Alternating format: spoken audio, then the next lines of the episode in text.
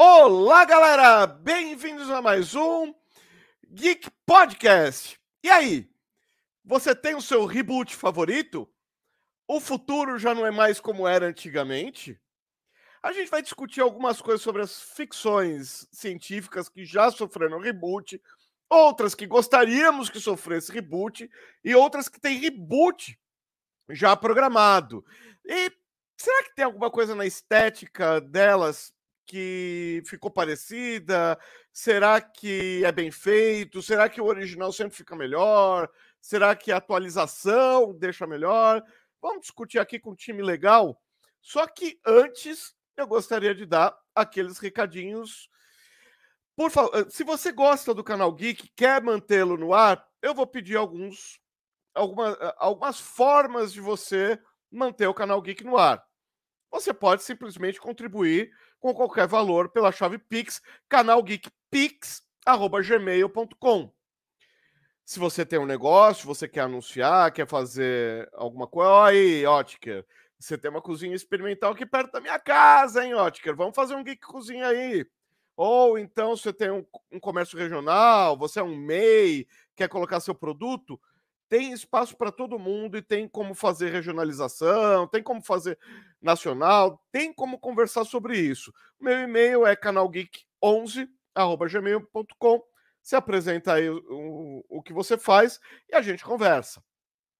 Tem a loja do Canal Geek. Você pode comprar, inclusive, deixa eu mostrar, várias dessas coisas. Isso aqui não. Várias dessas coisas estão. Aliás, todas essas coisas estão à venda. São parte do, do que tem no, na Garagem Geek. Eu estou colocando no ar aos poucos, mas você entra em contato comigo pelo mesmo e-mail aí, o canal Geek 11, e a gente conversa. Tem bastante coisa, não é só nerdice. Você pode se tornar membro do Geek Plus, que é a forma de você ajudar mensalmente com um pouquinho, um valor pequenininho, mas lá todo mês pinga, é legal, né? E hoje aqui com a gente, você pode fazer o super chat, super sticker, enfim. Ou você faz pela bondade do seu coração, ou você faz porque vê a importância do trabalho aqui, ou também faz um super chat. Ah, eu tenho um trabalho aí que tá para sair no Catarse. Pô, então faz aí o seu o seu super chat de 50 reais e eu faço a divulgação aqui agora, sem burocracia nenhuma, tá? O Enzo já chegou. Boa noite, senhor. Boa noite, senhor Enzo. Como está o senhor? Deixa eu só ajeitar aqui o meu monitor, também conhecido como celular, mas vai do gosto, né? É isso aí, daqui a pouco entra.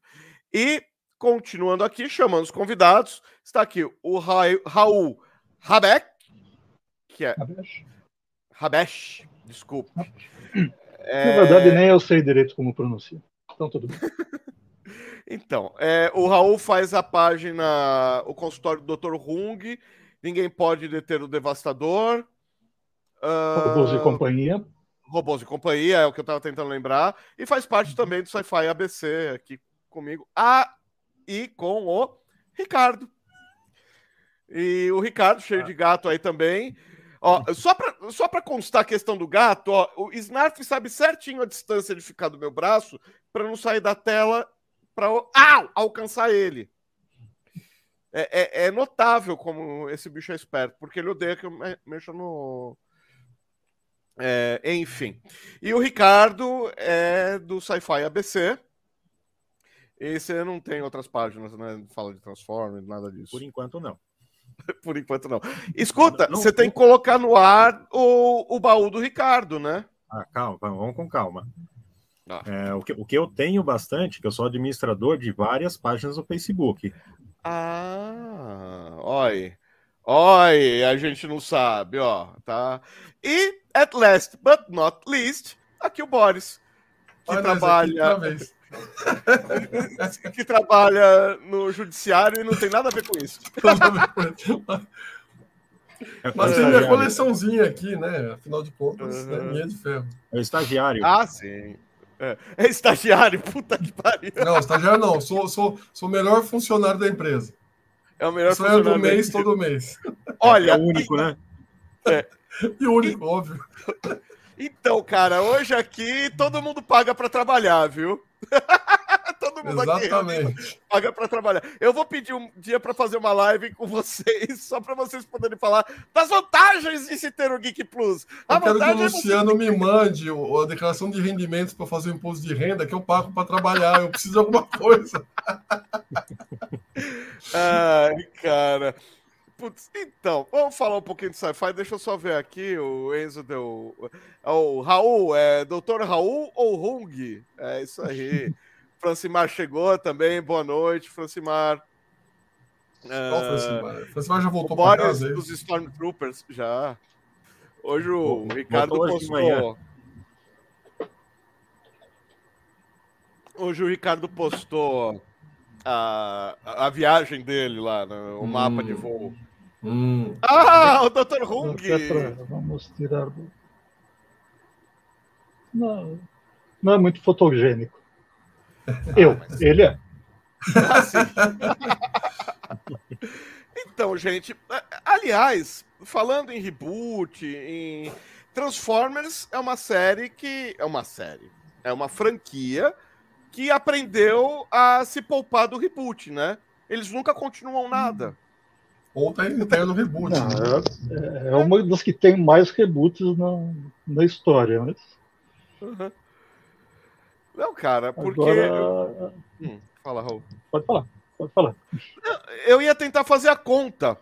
Ah, em, nossa, o que é sci-fi? É ficção científica. O Ricardo faz parte de um grupo de ficção científica. É o Sci-Fi ABC. E, aliás, nós três aqui fazemos parte, né? É, eu Raul, Ricardo. Ainda é, foi sim, você que não vai. Ah. Infelizmente não dá. Eu participo, eu colaboro. É, por eu enquanto não, né? Não, por enquanto não dá mesmo. Daqui a pouquinho dá. participei então, de alguma discussão antiga em fórum ah. que, falando de, de FC, né, ficção científica.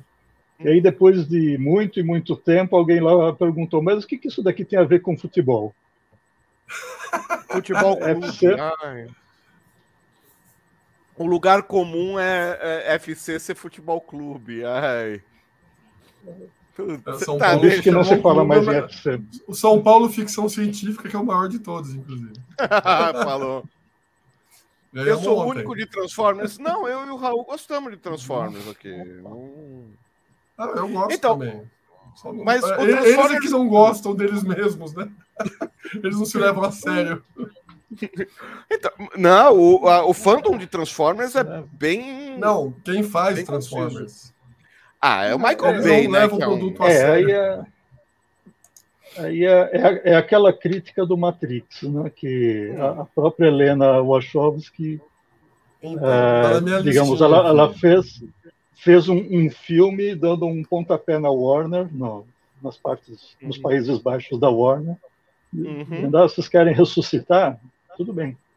Vou fazer um filme sobre os motivos para você não ressuscitar uma franquia. Então, mas eu acho que ela desrespeitou os fãs de Matrix. Não? A Warner para a Warner, vendeu ingresso, beleza. Vai vender DVD, beleza. Vai vender streaming, beleza.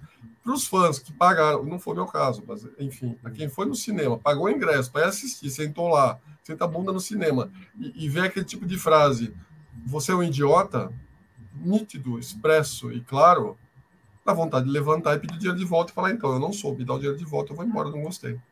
Né? Direito de arrependimento. Então, né? Boris, será que o fã atual de Matrix sabe que é um idiota? Não, fã atual ele de Matrix que ele não foi existe. chamado. Não, não existe fã atual de Matrix. Matrix é de 99. Né? Ah, mas pode, espera aí. Isso não tem, não tem relação. O, o, Star Trek, por exemplo, fez mais fãs depois que saiu do ar do que no ar. Não, mas o que eu tô falando, foram três filmes de Matrix, 99, uhum. 2000, 2000, foi um atrás do outro lá, o 2 e o 3. 2002, lá tal, assim. É, uhum. Matrix fez três filmes. Ponto. Precisava ter feito três? Não, um só bastava. Não. Beleza, fizeram três. Criaram um universo em cima de Matrix. Foi o que a gente falou uhum. outro dia. Quem que não tinha um screensaver de Matrix? Então, os numerinhos caindo lá, tal, verdinho e tal. Todas as franquias nerds e geeks falam de Matrix em algum momento. Uhum. E aí, quem faz o produto deixa envelhecer que seja 20 anos, resolve ressuscitar. Se discutiu por quase 10 anos essa volta do Matrix, você lembra disso? Uhum. Ah, Sim. vai ter continuação, vai ter continuação. Aí você vê, ah, mas o Lawrence Fishburne não vai participar. Porra, aí você fala, bom, tá. Ah, o Hugo Weaving não quer participar. Você fala, porra. Sabe aquele negócio? Começa a ver, quem diabos vai participar do negócio? Ah, o Neo e a Trinity. Tá, beleza. O que, que eles vão fazer no filme sem os outros? Ah, vamos achar um jeito lá de fazer um filme. Tá, qual é o jeito de fazer o filme? Chamar o público que gosta de idiota. Ah, de boa, velho. Não dá, né? Se, se bem que o chamar o público de idiota é, foi a bola fora, mas a bola dentro foi denunciar a indústria do entretenimento, essa coisa bem cultura de massa, bem é, é, é, é muito Walter Benjamin que estão fazendo hoje em dia, que é exatamente o cerne da discussão da gente aqui hoje. Por que tanto reboot? Por que, que não tem história nova? Mas eu já respondi, a gente já conversou sobre isso outras oportunidades, Sim. e a resposta é óbvia: falta de criatividade, não tem roteirista bom mais. Qual é a, sabe a história do. Você brinca, volta e meia, você falada, ah, o rock parte 49, ah, sexta-feira 13 parte 250. A gente não sai dessa conversa, porque não, aparece. Tirando o Christopher Nolan, que para mim foi um ponto fora da curva desse século, uhum. trouxe uma coisa nova com os filmes dele, lá o Inception, o Interestelar, é uma discussão nova. Uhum. Mais um filme ou outro que você faz, tipo do Villeneuve lá, aquele lá, como é que chama lá, o, os sinais, lá, como é que chama aquele lá da. da é sinais, da, não é? É, sina, é, é, é, tipo um contato novo lá do, dos, Isso. dos alienígenas fumacinha lá, não sei o que e tal. Tirando esses poucos exemplos, o que mais a gente teve de criativo nesse século? Efetivamente novo? Nada. Criativo, criativo. Não, não, então, criativo é. é, é fazer... zero. Não, fazer Você uma fala... coisa para valer. Não, não sei. Não tem. Vocês têm aí? Fala aí, Ricardo. Ah, curioso vocês citarem o, sobre Matrix. É, alguns dias atrás, acabei descobrindo uma minissérie, são, são apenas dois capítulos, de uma, uma série alemã é, se você ver na tela aí, ó, que é justamente ah, o, o que seria antes do. Seria uma, uma indica. Uh, assim, um, um, um, filme que, que conta exatamente o que. assim, a história do Matrix, só que feito em 73. Mundo ao telefone? Olha que legal. Uhum. É, eu achei com outro título em português. Uhum. É, e o título em inglês, agora não vou me lembrar. É Word on a Wire. Acho que é isso. E aí eu fui atrás, porque tava, sabe aqueles livros que falam ah, mil séries que você tem que assistir antes de morrer? Sim. Aí eu fui atrás disso aqui. Acabei uhum. achando e estou fazendo a legenda. Depois, hum, se alguém se interessar. Claro. Oh, legal. sim. É tipo assim, é o mundo cabeado, né? A novidade do cabeamento é. do mundo, é isso. É. É, porque causava. É, na década de 60, um pouco mais começando 70, o medo dos caras era que o mundo inteiro estava conectado por telefone. Porque foi a época dos cabos é, submarinos, os cabos é, é, transcontinentais. Então, imagina eles que cinco anos depois podiam jogar o cabo no lixo porque ia ter satélite, né? é foda. Porque as pessoas mais novas Joga. não tinham o hábito de mandar cartinha, de receber telegrama, aquela coisa, né? De esperar chegar a resposta de uma carta. O negócio era meio ah, pegar o telefone e ligar para um parente da Europa, para alguém no Japão, Nossa, sei lá. tinha que combinar, cara, para poder pagar. Era um horror. Não existia telefone celular. Tipo, ah, fulano de, casa, fulano de tal tá em casa. Não, não chegou ainda. Que hora que eu posso ligar para falar com ele? Ah, liga lá pelas nove, sabe? Coisa assim. Uhum. A geração de é, hoje não sabe o que é isso. Não, a, a conectividade e a, o tempo que a gente gasta com a conectividade, aí a gente vai entrar em outras ficções científicas que eu acho que não merecem, aliás, merecem permanecer sem reboot. Que a gente vai começar a falar. Oi? Sem reboot, vai estragar. Né? Sem reboot, pelo amor de Deus. É. Já pensou fazerem um Clock Hour Orange, como é que chama em português? Laranja Mecânica. Laranja Mecânica. Já imaginou fazer um reboot de Laranja Mecânica agora? Sabe qual vai ser o efeito? O efeito vai ser igual o do Total Recall lá do, do Schwarzenegger. Que era um filme redondinho, bonitinho. É o Luca que tá ali? Não, Fabiana aqui, por favor. Fabiana. Obrigado. É, então, o, o, o, o filme era redondinho, certinho. Sei lá por que, que não fez sucesso na hora que lançaram. O quê? Depois, o, o Total Recall, ele fez sucesso só depois em vídeo, Boris. Ah, ele vendeu aí, três vezes mais em vídeo do é. que em. O Total Recall tá na minha listinha aqui. O Total Recall tá na minha listinha. Agora, ah, falar, o reboot então... foi péssimo. Então, não é que foi péssimo. Vamos falar. Então, posso falar do Total Recall? Manda. Eu não sei se você lembra, porque você é um pouco mais novo que eu, mas hum. eu tinha um jogo de Nintendo, 8 bits, se eu não me engano, não era, uhum. não era, não era 16, era 8 bits, que era o Total Recall, que era super revolucionário o que veio do filme. Porque uhum. qual, foi, qual foi a pegada do, do Total Recall? Como todos os filmes do Schwarzenegger, ele trazia uma coisa nova, ele trazia uma tecnologia que não existia. Então, quando ele passa até aquela cena de luta no aeroporto, na máquina de raio-x, que é uma cena, uma fase do jogo de videogame, você falava, mano, o que, que é aquilo? Quando levanta aquela cabeça da mulher lá que dá pau antes dessa cena, Hello, você é. vê aquela, aquela cabeça abrindo, o cara, cara, o pessoal pirou naquelas coisas. Então o Total Recall do Schwarzenegger, você vê, qual é o ponto, qual é o ponto irrelevante do filme? O lançamento da Sharon Stone. Ela é a mocinha do filme, a namorada dele. O Michael Ironside brigando com ele, você nem lembra que a, que a Sharon Stone é a mocinha loira do filme. E aí você tem aquele negócio de ir para Marte, da pirâmide lá, do gelo, não sei o que, da máquina tal. Falo, pô, aquele filme, os caras caindo lá no, no, no, meio da montanha, que o olho esbugalha, tal, que vai explodir e tal.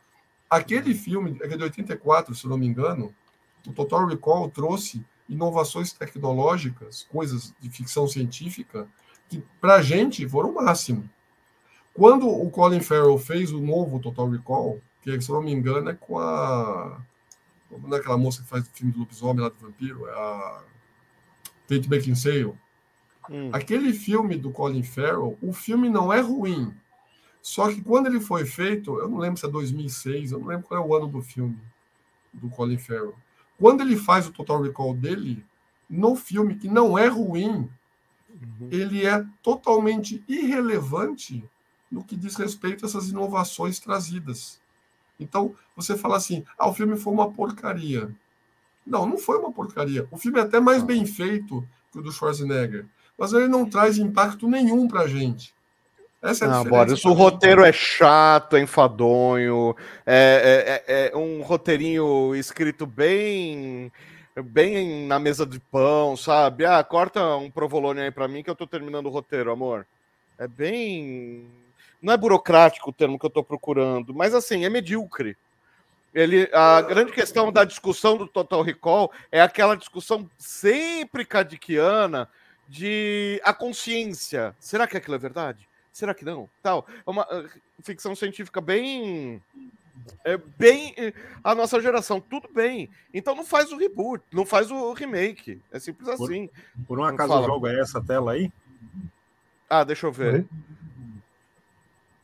Ah, mas não é essa tela que o Boris está comentando, é essa tela do jogo. Não, esse do jogo. jogo. Então, esse jogo aí, para a época, foi mega revolucionário, porque é fácil você falar com os jogos de videogame que tem hoje. Quando você vê o que você tinha naquela época, esse jogo aí que você jogava uma fase como o esqueletinho vermelho no fundo preto lá tal, cara, é, é, é, foi um baita lançamento de, de, de, da época. Esse filme não passou despercebido filme... assim. Não, o filme não passou despercebido, mas não deu bilheteria, não. Se pagou quando muito. Ele teve boom depois que saiu em VHS. Ele fez uma grana. Aliás, era uma coisa muito comum que acontecia e o pessoal não tem noção. Que saiu o filme no cinema, dava aquela explosão de cinema, aí recolhia do cinema, aí ficava lá três, quatro meses na geladeira, e aí saía em VHS e posteriormente, quando inventaram o DVD, em DVD. Alguns filmes, alguns atores se tornaram famosos em VHS depois, é, é, para depois descobrirem, oh, ele fez aquilo para o cinema. O que, que, é isso, Bode? Oh. Não, não, não, não, não, não, não é. Ah, tá. Não, não é só corrigindo o que você falou. Primeiro saía para as locadoras Sim. depois, depois de algum tempo é que saía para venda ao público. Então, mas eu é que assim, isso no mercado nacional. Para ver esse filme, nacional. Total Recall?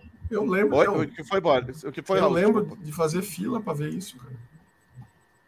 Não foi esse, esse, fracasso de bilheteria aqui no Brasil, pelo menos não foi assim. Ah, um filminho que saiu do Schwarzenegger aí, cara. Tudo que ele lançava, o pessoal sai correndo para ver. Não, eu lembro dos jornais falando da inovação tecnológica que era. Porque foi antes do Morph, cara. Depois que saiu o filtro Morph lá do Black White, do Michael Jackson, tudo ficou fácil.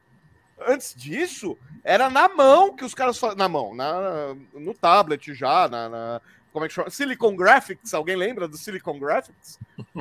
Mas, Mas o cara é tinha que fazer frame a frame. É que uma época Era... que a gente, todo ano, tinha um filme do Stallone e do Schwarzenegger disputando as bilheterias. Você está falando de uma época entre Império Contra-Ataque e Retorno de Jedi ali, brigando com. É, é, tipo assim, você tinha muita opção do gênero você tinha os filmes do Alien, você tinha Star Trek no cinema, você tinha Star Wars no cinema, você tinha Blade Runner, Indiana Jones, você tinha uma série de franquias que hoje são todas cult, não necessariamente na época enchiam cinemas de uma hora. Você, tinha lá o, o, o, Michael J. Fox, lá, o, como é que chama lá? O de Volta, de volta para o Futuro. Então, todo ano você tinha uns 10 lançamentos desse padrão que você corria para ver no cinema. Você não tinha onde ver também. Esse negócio que o Ricardo está falando é assim mesmo. Você demorava é. um tempão para poder ver alugar na, nas hobby vídeo da vida aí. Então, é, o que era interessante, por exemplo, eu tinha muitos amigos que viajavam para fora, eu mesmo não saía eles falavam, não, porque aqui a gente leva quase um ano para poder comprar uma fita, né? Um VHS. Lá, quando sai do cinema, você já vai na loja, você já pode comprar por 20 dólares. Vendiam os episódios de Star Trek no supermercado, logo depois que saía da televisão. E hoje a gente tem esse mercado. Hoje, pra gente, ou melhor, a gente nem tem esse mercado, porque não existe mais mídia física. A Sony, que cuida da Sony, da Columbia, de um monte de distribuidor aqui no Brasil, não faz mais mídia física, ponto. Você não consegue comprar nenhum filme deles, porque eles não lançam em mídia física. Fim. E posso acrescentar então, assim, outro dado? Pode. Meu pai comprou meu primeiro videocassete, aliás, o primeiro videocassete dele, né? Porque eu não tinha videocassete, uhum. meu pai tinha videocassete. Ele foi em Manaus comprar um vídeo da Philips em 88. Ou seja, todos esses filmes que eu acabei de falar, inclusive esse aqui, uhum. eu jamais vi em videocassete, porque eu não tinha. Para passar na televisão demorava 10 anos quase. É, ah, não, televisão era. Ou eu via no cinema, ou eu não via o filme, simples assim. Ó, deixa eu pegar aqui os comentários rapidinho.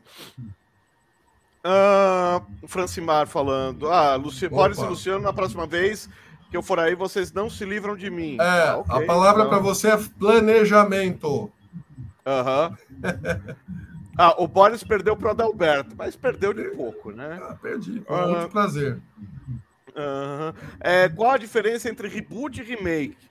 Reboot é quando é uma franquia, tem muita. Eh, já tem uma história longa contada e aí começa tudo de novo. Finge que aquilo que aconteceu não aconteceu. Você pega os personagens, pega alguma coisa do contexto e, e faz um recomeço. Remake não. Você pega, né, a gente falou do Total Recall, que é o Vingador do Futuro. Você tinha um filme, era uma peça fechada. Você não vai é, dar reboot, você não vai começar ele de novo, você vai refazer ele. Aí você é um, aí é um remake. É, é, filme do Schwarzenegger. O original de 1990 é do Schwarzenegger. 90? 90, 90 cravado. É, o Anderson aí, oi. É outra franquia que tem, é, que tem reboot, mas que esqueceram o reboot. Deixaram para lá. Deixaram para lá o reboot e continuaram. Então, agora falando de reboot, um dos reboots na minha opinião, mais malfadados da história do, do cinema. Apesar de ter muito spin-off, Star Trek só tem um reboot. E o reboot é aquela coisa horrorosa do Jar Jar Abrams. É a, a, aquela heresia do Jar Jar Abrams. Que transformou. vazando aí, não tem? É do Raul. Oi? Não, o som que tá vazando é seu. Não, não é, ó. Eu vou mostrar. Ó, viu? Ah. é, eu já fiz o teste. Mas hum. se você puder. tá emaranhado ali. É, tá, é ele, ele arrumou tão certinho ali. Ele tá. Tira de fone do, de perto do fone de ouvido. Ah, agora melhorou. Ah, tá. Não. Oi? Quando a gente fala, dá o eco. Ainda tá vazando. Engraçado porque meu som tá no fone de ouvido. Estranho.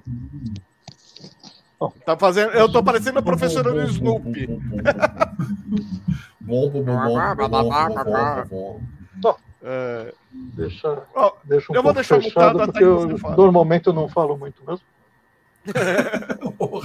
é, é, é, é, o polar. É, é... polar não sua, polar brilha. é.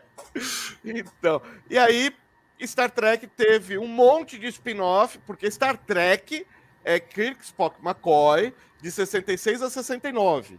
Aí tem os filmes, o primeiro spin-off é um desenho animado, aí os filmes são spin-offs.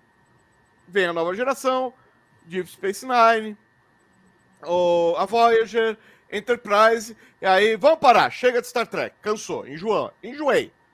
Tá, aí eles chamam o Jar Jar Abrams, ele transforma a Enterprise numa Apple Store. Estraga essa aí... série, por favor. É, aí ele transforma a Uhura na no terceiro a Gamora. do trio. É, a Gamora. A Uhura, é mais, mais ou menos hum. é mais ou menos assim. Você quer fazer Star Trek? Então tem esse livrinho aqui que é o cânone, com todas as informações relevantes para você fazer um Star Trek. Aí o Abrams falou: Puxa, que legal, é exatamente o que eu precisava. Colocar lá para segurar a minha porta. Uhum. Os então, roteiristas o... não, não querem liberdade. O então, JJ. Vamos, vamos, vamos, mudar a linha do tempo e a gente pode fazer o que a gente quiser. Isso, então, mas vamos recontar ainda... a mesma história, né? Porque o Khan tá é... tá lá, né? o Khan tá lá, é, e eles acham o Khan quase 20 anos, 10 anos antes da outra, da outra nave, né? Agora tá vibrando. É, é que o, Peraí, minha mãe, só um é que o, ah, tá. o Spock, o Spock Sênior esqueceu de deixar o walkthrough. É, então, a, a grande. Peraí. É, então, a grande questão do Star Trek, de toda a bagunça, é, não é nem o fato de ser reboot, é que o J.J. Abrams teve essa saída honrosa, digamos assim, de, de mudar a timeline, etc. É que ele mudou totalmente a dinâmica do, uh, do elenco, do, do, dos personagens. Era Kirk, Spock, McCoy. O Kirk vinha de uma amizade de longa data com o McCoy, o Spock entrou lá no meio e, e boas, e a dinâmica funcionava ali entre os três. A Uhura, o Scott, o Chekhov e, e o Sulo fazem parte da equipe, mas eles não são os principais. Eles são parte da equipe, mas deram para o Spock a namoradinha, que é o Rura, e aí. E aí saiu. E agora, o J.J. Abrams faz parte de uma geração, era isso que eu queria falar, que pegava canon e falava: Nossa, que legal, é isso mesmo que eu vou botar no fogo. Olha que legal, tava precisando disso para colocar na lareira. Só falta gasolina agora. Então é ele, é o Michael Bay, que pegou, transformou os Transformers naquela coisa ridícula, uh, aqueles robôs, robôs é, sem figura humanoide nenhuma. É, é, o outro lá que eu também detesto, como é que chama? Ah, eu esqueci agora o outro péssimo. O Brian Singer Brian Singer, que pegou os X-Men e falou: Olha que legal, o Wolverine tem quase a mesma idade da vampira. Vamos transformar a vampira, então, numa pré-adolescente e na melhor amiguinha do Logan. Não, cara, o Logan e a vampira não se bicam. Ah, pouco importa, agora vai ser ela. Faz a Kitty. Ah, não, a Kitty eu não quero, eu quero a vampira. E aí sai aquela bomba daquele filme, que não tem dinâmica nenhuma que a dinâmica entre os personagens é péssima. Ah, o Boris voltou. Deixa eu subir. Desculpa, Pronto. gente. Imagina. Suporte para mãe é difícil, né? Tudo bem. E, e aí, o Star Trek, o que, que vocês me dizem? E agora tem essa nova geração, nova, novíssima geração de spin-offs de Star Trek, que tirando a Discovery, que começou muito bem e tá muito ruim, degringolou totalmente. Ladeira abaixo. Ladeira abaixo. Eu, eu sou exatamente o oposto do resto dos fãs. Eu acho a primeira temporada primorosa. Primeira temporada é uma história bem contada, é Star Trek. É, é, que o pessoal ficou com a nova geração na mente, lá com o gerente do hotel, que é o Picard, e esqueceu que esse é um aventureiro, do, um aventureiro espacial, que é o Kirk. É, mas, e... bom, peraí, o Enterprise é bom nisso. Uhum. A Enterprise já tinha feito esse papel, é que ela deu azar da época que ela foi feita, porque o Art era muito bom como capitão da Enterprise. Sim, mas o Archer, o Archer faz Como tortura... da galáxia sem nada na mão, né? Sem nada na mão, né? Vamos lá, a galáxia é um lugar bonito. Tá Vamos lá sem arma lá. é. Começaram como os jecas do espaço. Audaciosamente, onde como... nenhuma pessoa inteligente jamais iria, né? É, exatamente. Esse é o primeiro ano de Enterprise. Somos pacíficos. Ah, Nós os Klingons são guerreiros. Ah, não, eles vão, eles vão ceder pra gente. Relaxa. Aí volta é. com a é. nave e fazer. Rateando o motor ali, né? Batendo pino. Aí, não, não, não, a gente pegou com os vulcanos, o escudo, agora tem torpedo fotônico, os bancos phasers estão espalhados assim, tipo, pela nave inteira. agora dá para explorar o espaço. Pô, cara. Então, mas eu posso dar minha impressão do Star Trek novo aí, do, do reboot? O 2009 aí, lá, o Jar Jar? É que assim, nós fazemos parte de um público evidente, a gente não viu a série em 65, lá 60 e pouco, a gente viu já a reprise na Bandeirantes dos anos 70 para 80 ali, vai. Uhum. Salvo alguém que seja um pouco mais velho. Mesmo assim, não ia lembrar com detalhes como a gente viu depois. Nós somos um público mais exigente com esse detalhe de roteiro, de ficção científica, porque a gente cresceu vendo essas coisas. Então, quando a gente pega uma série medíocre, no sentido literal da palavra, a gente se incomoda porque fala, porra, mas tinha coisa muito melhor que isso. Então, você pega uma série nova que não te acrescenta nada, você sente falta de alguma coisa. Mas a geração de hoje está só preocupada porque o mundo moderno é tecnológico. Então, para você, quando você viu um, um, um, tricorder, você não tinha um telefone celular na mão. Quando chegou o StarTech, você fala, mano, olha só, é aquele negócio. Uhum. Então, a gente fala de teletransportes como se fosse uma coisa que vai acontecer já já. tal. Então, para a gente, tecnologia era uma coisa inédita.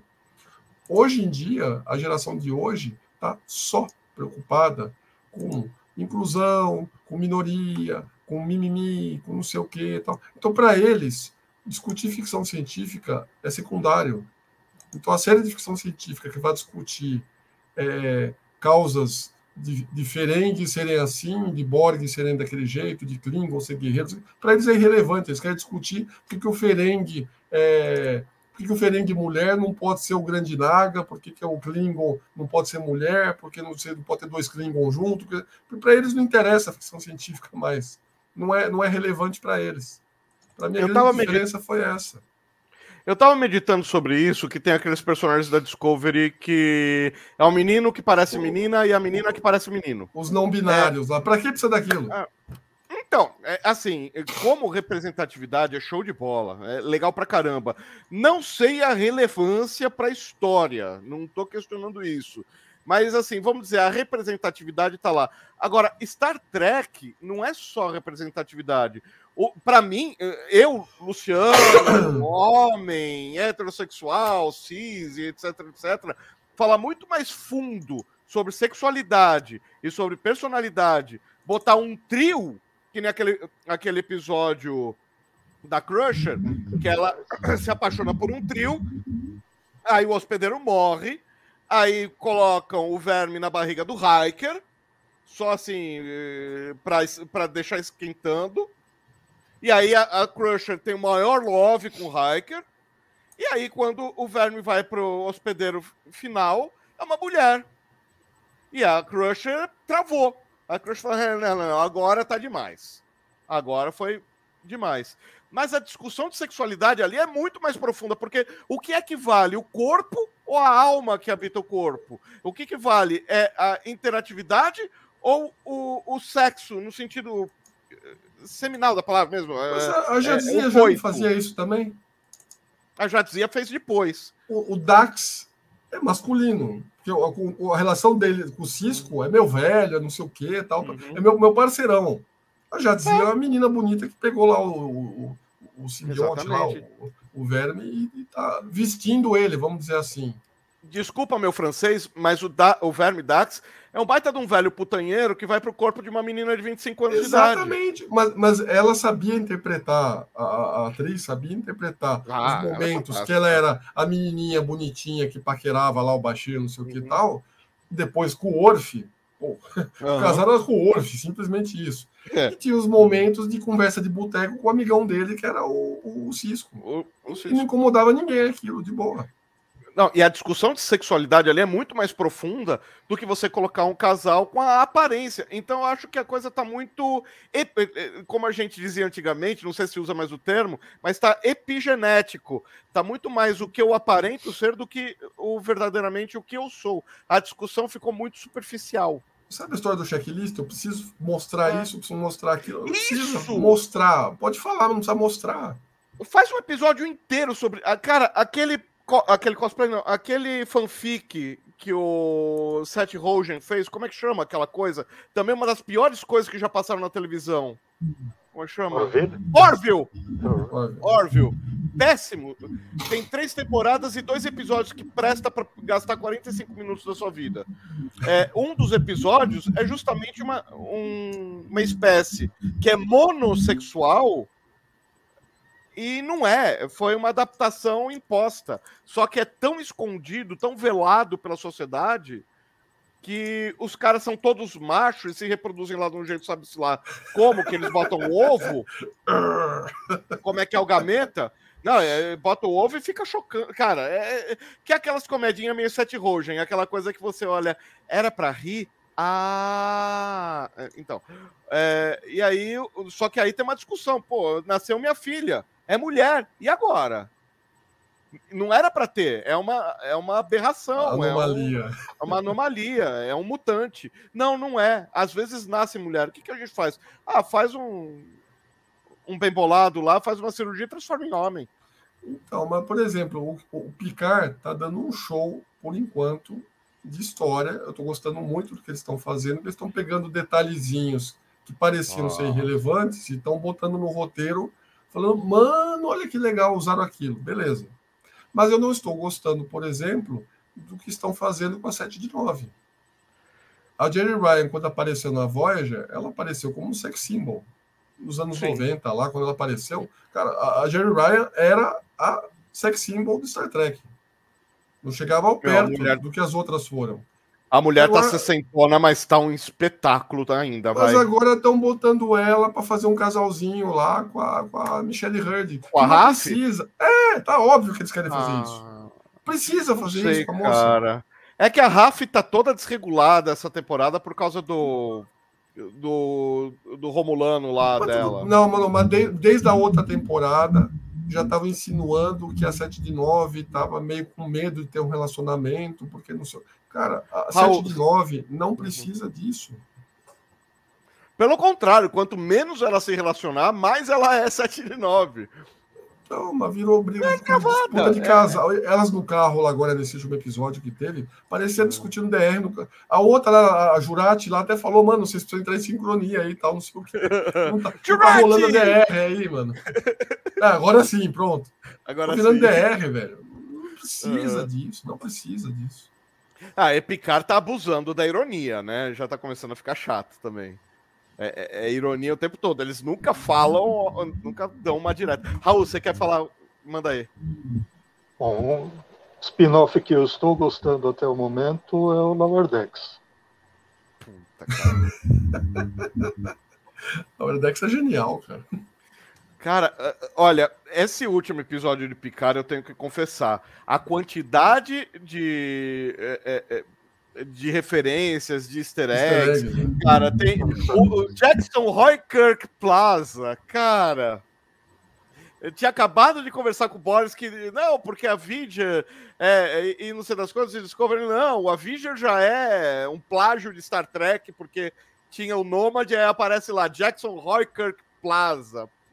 Aquilo lá é de, eu tenho que ser muito velhaco, fã muito velho para entender.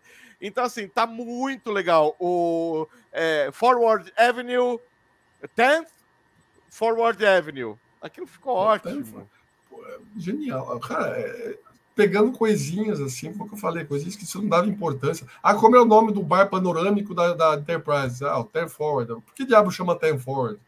Uhum. Nunca parei para pensar por que de... diabo chamava de Forward. O Picard pegando a garrafa de conhaque, conhaque sauriano. Cara, porque a Gainan deu para ele de presente uma garrafa de conhaque sauriano lá na sexta temporada. Puta, cara. E em nenhum momento, até ele entrar no bar, a gente imaginava que fossem botar a Gaina nova na série. Assim, não, não, tem spoiler, não, não dá pra ser ah, é previsível. Ah, puta, ele vai voltar num tempo e vai encontrar não sei. Não. Você fala, pô, olha só a ideia que eles tiveram. Ah, Aí tem okay, um roteirista ó. escrevendo, né? É, é, parece que conseguiram contratar um roteirista. É. Ó, o que é um spin-off? Spin-off é uma série que deriva de outra. Por exemplo, tinha Buffy caça-vampiros. Aí tinha um personagem lá que era o Angel. Aí fala: ah, não, manda o Angel ter a série dele. Já encheu o saco aqui. Aí tinha a série Buffy e o spin-off, que era a série Angel. Ruim. É, Clone, Clone Wars para Star Wars. É. Clone Wars é um spin-off de Star Wars. E por aí vai. É uma série derivada. Uma série que saiu de outra. Isso é um spin-off. E Star Trek, tudo que a gente vê de Star Trek é spin-off. Star Trek é só uma série que tem três temporadas lá da década de 60, mal feita pra caramba. Os caras tinham dinheiro, não tinham pouco dinheiro, mas não tinham dinheiro para pagar os roteiristas que eles queriam pagar. Então o que, que eles faziam? Eles pagavam os roteiristas mesmo assim e se viravam para fazer as ficção científica, ficção científica com papel crepom e pedra pome. Tanto que é uma missão de cinco anos que durou três, né? É. Raul, você queria. Ricardo. Bom, não, não vamos falar nada a respeito de roteirista que eles tinham que trancar dentro da sala e não deixar sair até fazer o roteiro. E quando fez o roteiro, fez uma coisa digna de prêmio, mas que os produtores não iam deixar passar e tiveram que reescrever e ganhar um inimigo mortal. Do que, que você tá é o Harlan Ellison, você está falando? Exatamente. ah, mas o roteiro original do Harlan Ellison. É, o roteiro original do Harlan Ellison não era tão bom, viu? Eu li. Do é, que, não... eles estão falando? É a cidade à beira da eternidade. Ah. A, a, a, peraí. A, a Cidade à Beira da Eternidade é um episódio Star Trek que é o mais laureado, mais elogiado. É, é aquele que eles encontram o Guardião da Eternidade, viajam no tempo. É pra... Ah, o Guardião foi usado na Discovery lá, o, Isso. a portinha redonda lá. É.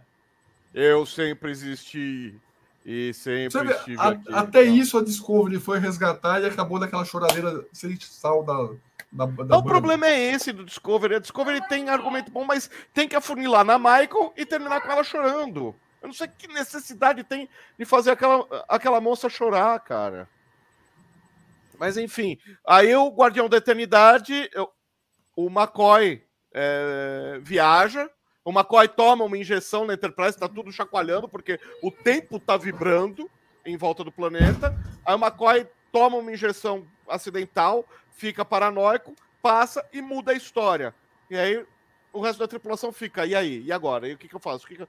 Aí eu o Spock consegue gravar lá o negócio, tá? Fala, ó, a gente consegue chegar mais ou menos perto de quando eles viajam no tempo para resgatar o McCoy, descobrem que ali era é, eles iam ter que ter um dilema ali moral terrível, um dilema, moral e mortal, que é a tal de Killer.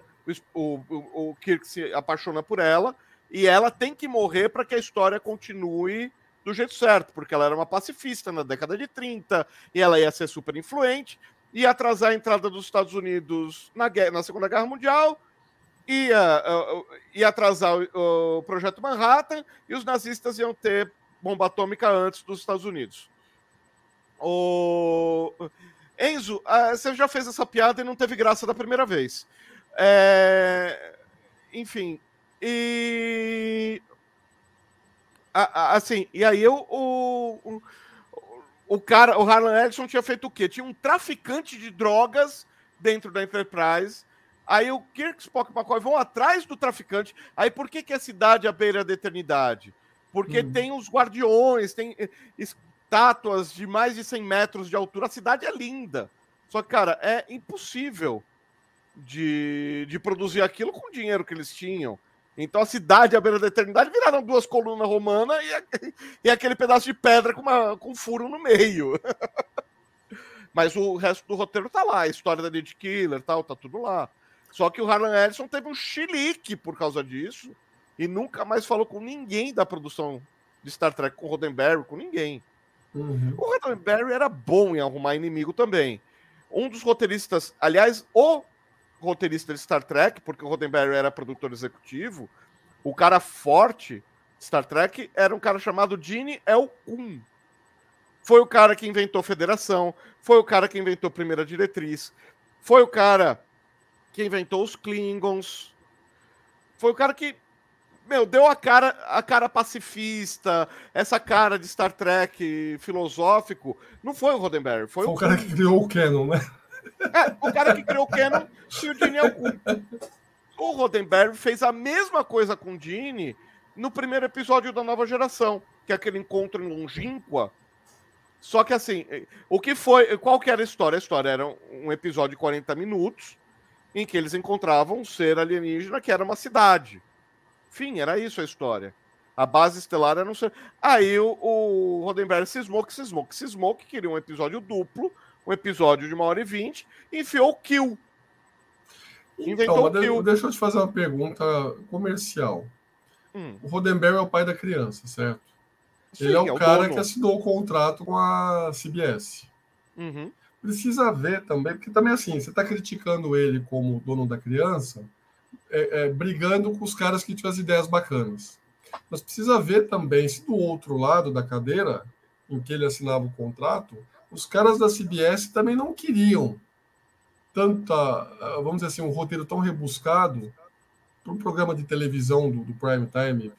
Assim, talvez o Gene Roddenberry tenha feito o papel de vilão, entre aspas, porque se, se não fosse assim, não saiu o show, entendeu?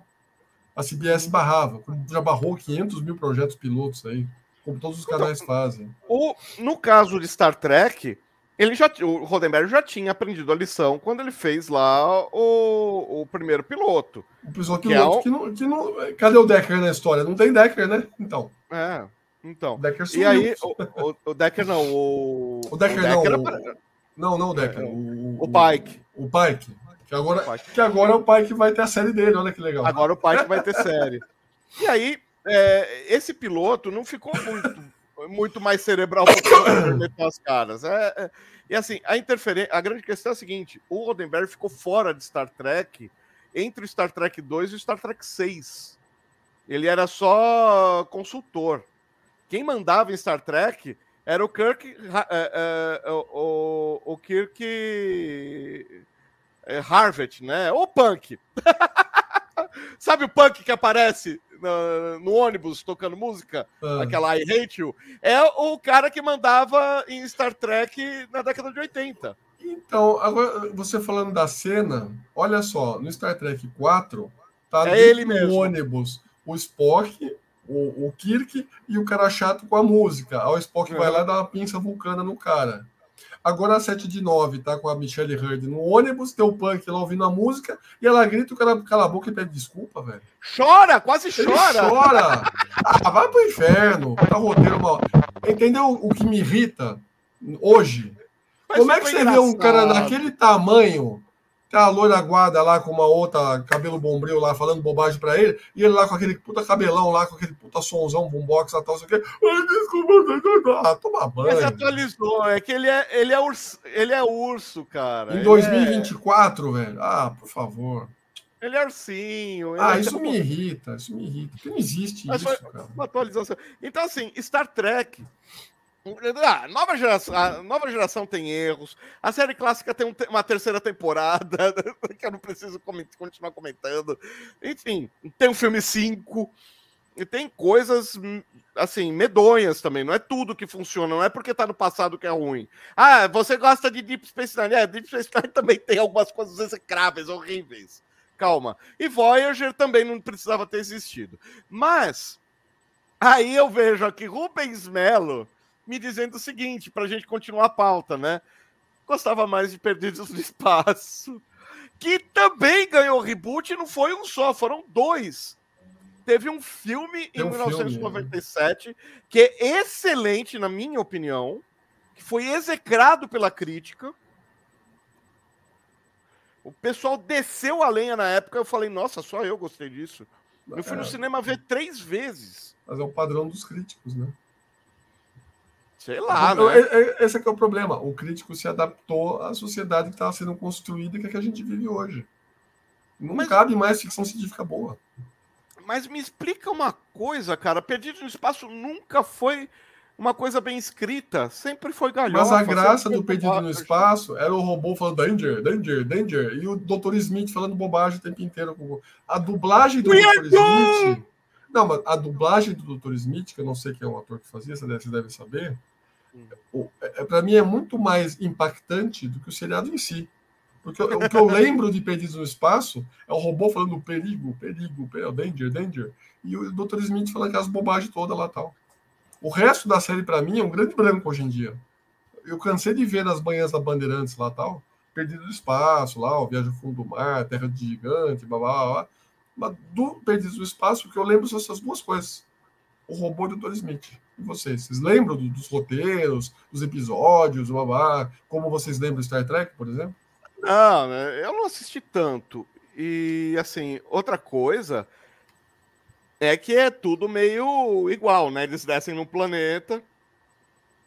O planeta tem os alienígenas lá de alguma maneira e estão tentando tomar a nave deles, estão tentando roubar alguma coisa. O Dr. Smith tenta fazer um acordo com os alienígenas, quebra a cara e depois. Ele volta. é o Dick Vigarista da série, né? Sim, total.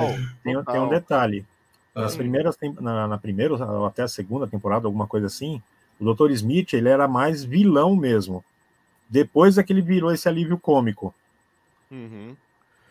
Então, Mas assim, ele queria começo, sabotar a missão, não queria? Ele queria, ele queria sabotar. Ele, ele, ele era, era mais, ele era um vilão mesmo. Ele ficou preso na nave. Ele, tá, ele tinha terminado de sabotar Júpiter 2. Ele ia descer e ele ficou preso. Ele, é meio que ele era um espião, né? um espião soviético. espião soviético.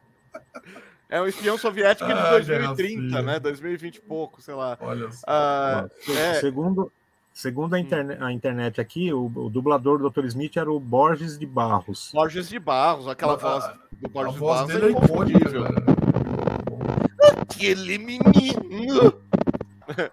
Estamos perdidos! É maravilhoso, cara. Em algum episódio no espaço mencionavam o fato de que eles encontraram um outro Smith, uma outra pessoa com sobrenome Smith, hum. ficaram espantados porque no futuro não tinha mais quase Smith na Terra. que doido. É da Silva.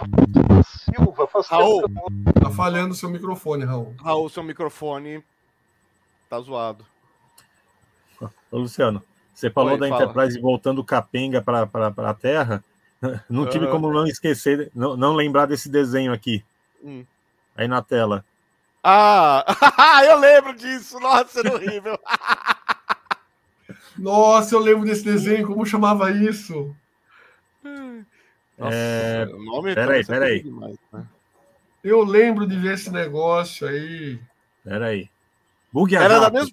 Bug a jato. Nossa, esse desenho é muito antigo, cara. Eu lembro cara, desse Bug a jato. Isso era da mesma. Eu assisti. Caía a boca dele, né? Uh isso.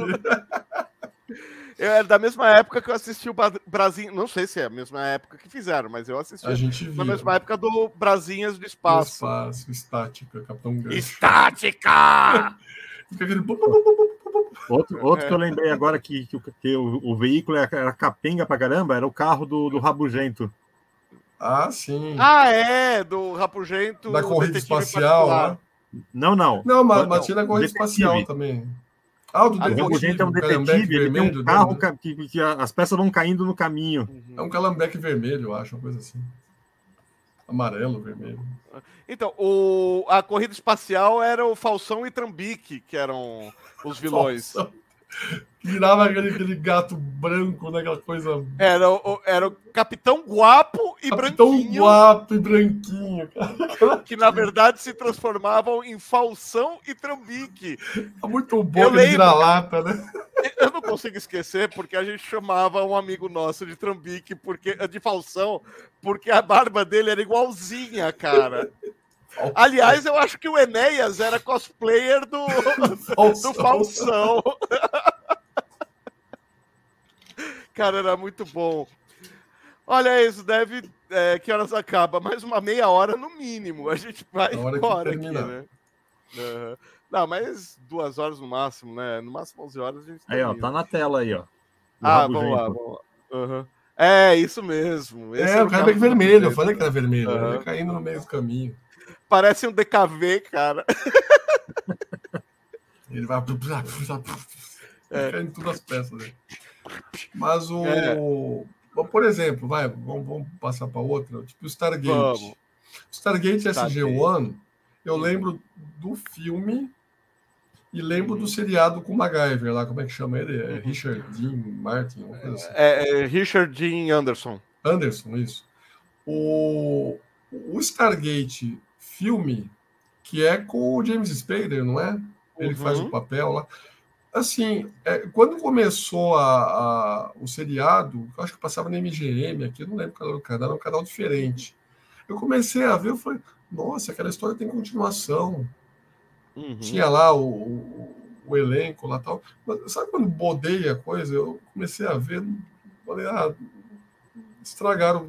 A mágica do filme era ter um portal, de repente aparece uhum. um portal para tudo que é lado, meio, meio é, eles pressupõem que existisse isso no filme, mas fechou daquele jeito.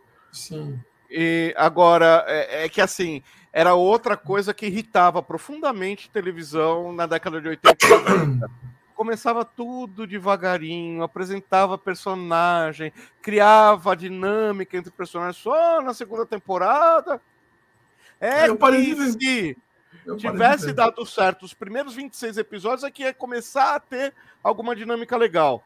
Então, Stargate não fugiu a isso. Star... O SG1 ele começa a ficar legal na segunda temporada. A primeira temporada é aquela coisa amorosa. Hum. Você quer ver um, uma série que eu, eu prefiro os roteiros feitos assim, de hoje em dia, do que da década de 90? Hum. O The Expanse. Quando ah. você assiste a primeira temporada pela segunda vez, e entende quem são as pessoas, porque, cara, eles te jogam 30 pessoas na cara e dane-se que você não tá entendendo quem é quem. Eles não estão nem aí que você, que você não teve tempo de ser apresentado. Começa na porrada. Começa é. lá com aquela nave marciana, a nave deles explodindo, aí a nave marciana explodindo, aí eles uh, salvatando a, a, nave marciana, aí os marcianos tentando. A, até a hora que forma a tripulação da Rocinante, você já tá no meio da temporada, e, meu, você, é, você já sabe pelo menos o nome de quatro pessoas. Cinco mas vai eu, comigo. Mas eu vou falar uma coisa. É, a primeira temporada que é focada no Miller, uhum. eu achei difícil de eu sobreviver ali assistindo. Eu, eu adorei, eu adoro Dexter. Eu tenho todos os livros lá em cima, lá, eu todos os livros lá. Eu ainda não li, ainda vou ler. Uhum. Mas assim, é, a primeira temporada que é muito focada no Miller, eu uhum. acho chata a, a, o exagero em cima dele. Quando vai para essa parte que você fala do, da Rocinante lá, que, uhum. o, que o James assume o protagonismo da série, que tem a uhum. Vassarala lá, que, que era um show, né? Aquela parte Sim, aquela mulher show. é um absurdo. Ela, ela, é um espetáculo como, como atriz. E aí você começa a ter um paralelo com alguns marcianos lá, que a Bob começa a ter lá o destaque dela, e depois eles acabam juntando tudo. Até a hora que eles descobrem o primeiro portal ali, o que, que é o portal, uhum que eles vão lá para o planeta que tem lá aquela nave gigante lá tal. Uhum. É, esse miolo do The Expanse eu achei a melhor coisa desse século aqui. Depois do Battlestar Galactica, que a gente vai chegar daqui a pouco, é a melhor obra, assim, seriado a longo prazo, assim. São poucos episódios, mas é uma longa história. Uhum.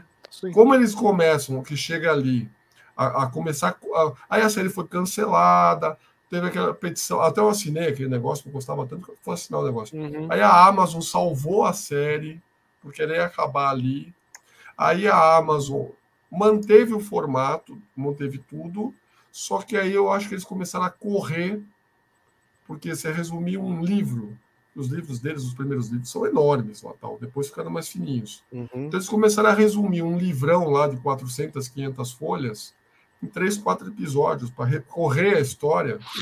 E aí jogaram muita informação de novo e caíram na história lá do terrorista lá, do, do, do, do esqueci lá o Marco lá, esqueci o nome dele. Marco Inaros. Marco Inaros. Aí virou a série do Marco Inaros. Pronto, vamos pegar. Acabou a história. A história da protomolécula, da outra dimensão. Não, tava ali. Mas, mas, ficou, ficou secundário na história, entendeu? Não, sim, virou a, virou a barganha do Inaros. O Inaros Eles não tinham escondido um foguete com protomolécula? Eles mas, não tinham soltado um foguete escondido. Mas não está na mão do, sim, não tá na mão do Inaros. Isso aí ainda ficou no mistério. Precisa completar essa história. Mas não vai ter, acabou. Acabou. Não vai Não, ter. eles estão falando de fazer um longa-metragem. É, mas assim, vai ficar muita coisa para contar em uma hora e meia? Vai. Não, não vai correr. ficar legal. Não, calma. Se tivesse eu falei que eles vão fazer uma longa-metragem, eu não falei que eu acho que vai ficar legal. Então, então mas se eles tivessem desacelerado um pouco, ah, vamos. É tipo Game of Thrones. Ah, o cara escreveu cinco, seis livros, vamos parar. Não, vamos até o fim. O final, porque o cara tem preguiça de acabar os livros, não vai ter livro. Então tá bom. Vamos acabar a história, vamos, vamos inventar uma coisa para televisão, vamos, ficou legal? Não, não ficou.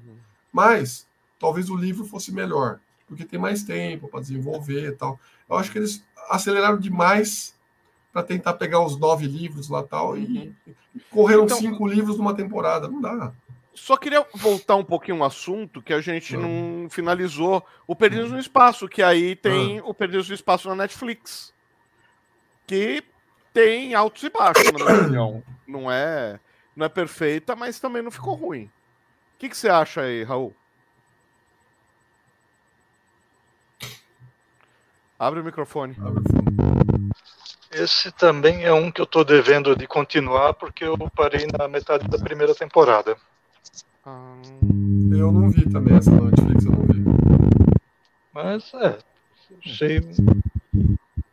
Sim, uma, a história é um pouco diferente, é, é mais ou menos com Battlestar Galactica. Deixa, deixa é. de lado o cantinho da sua memória o, o Perdidos original, que essa é uma outra história com uma outra premissa. Uhum. A história em si, pelo menos até onde eu vi, se sustenta. Uhum. Tem Sim. mais não, não é só uma nave colonizadora, são várias, tem uma interação entre eles, tem um, um conflito interessante.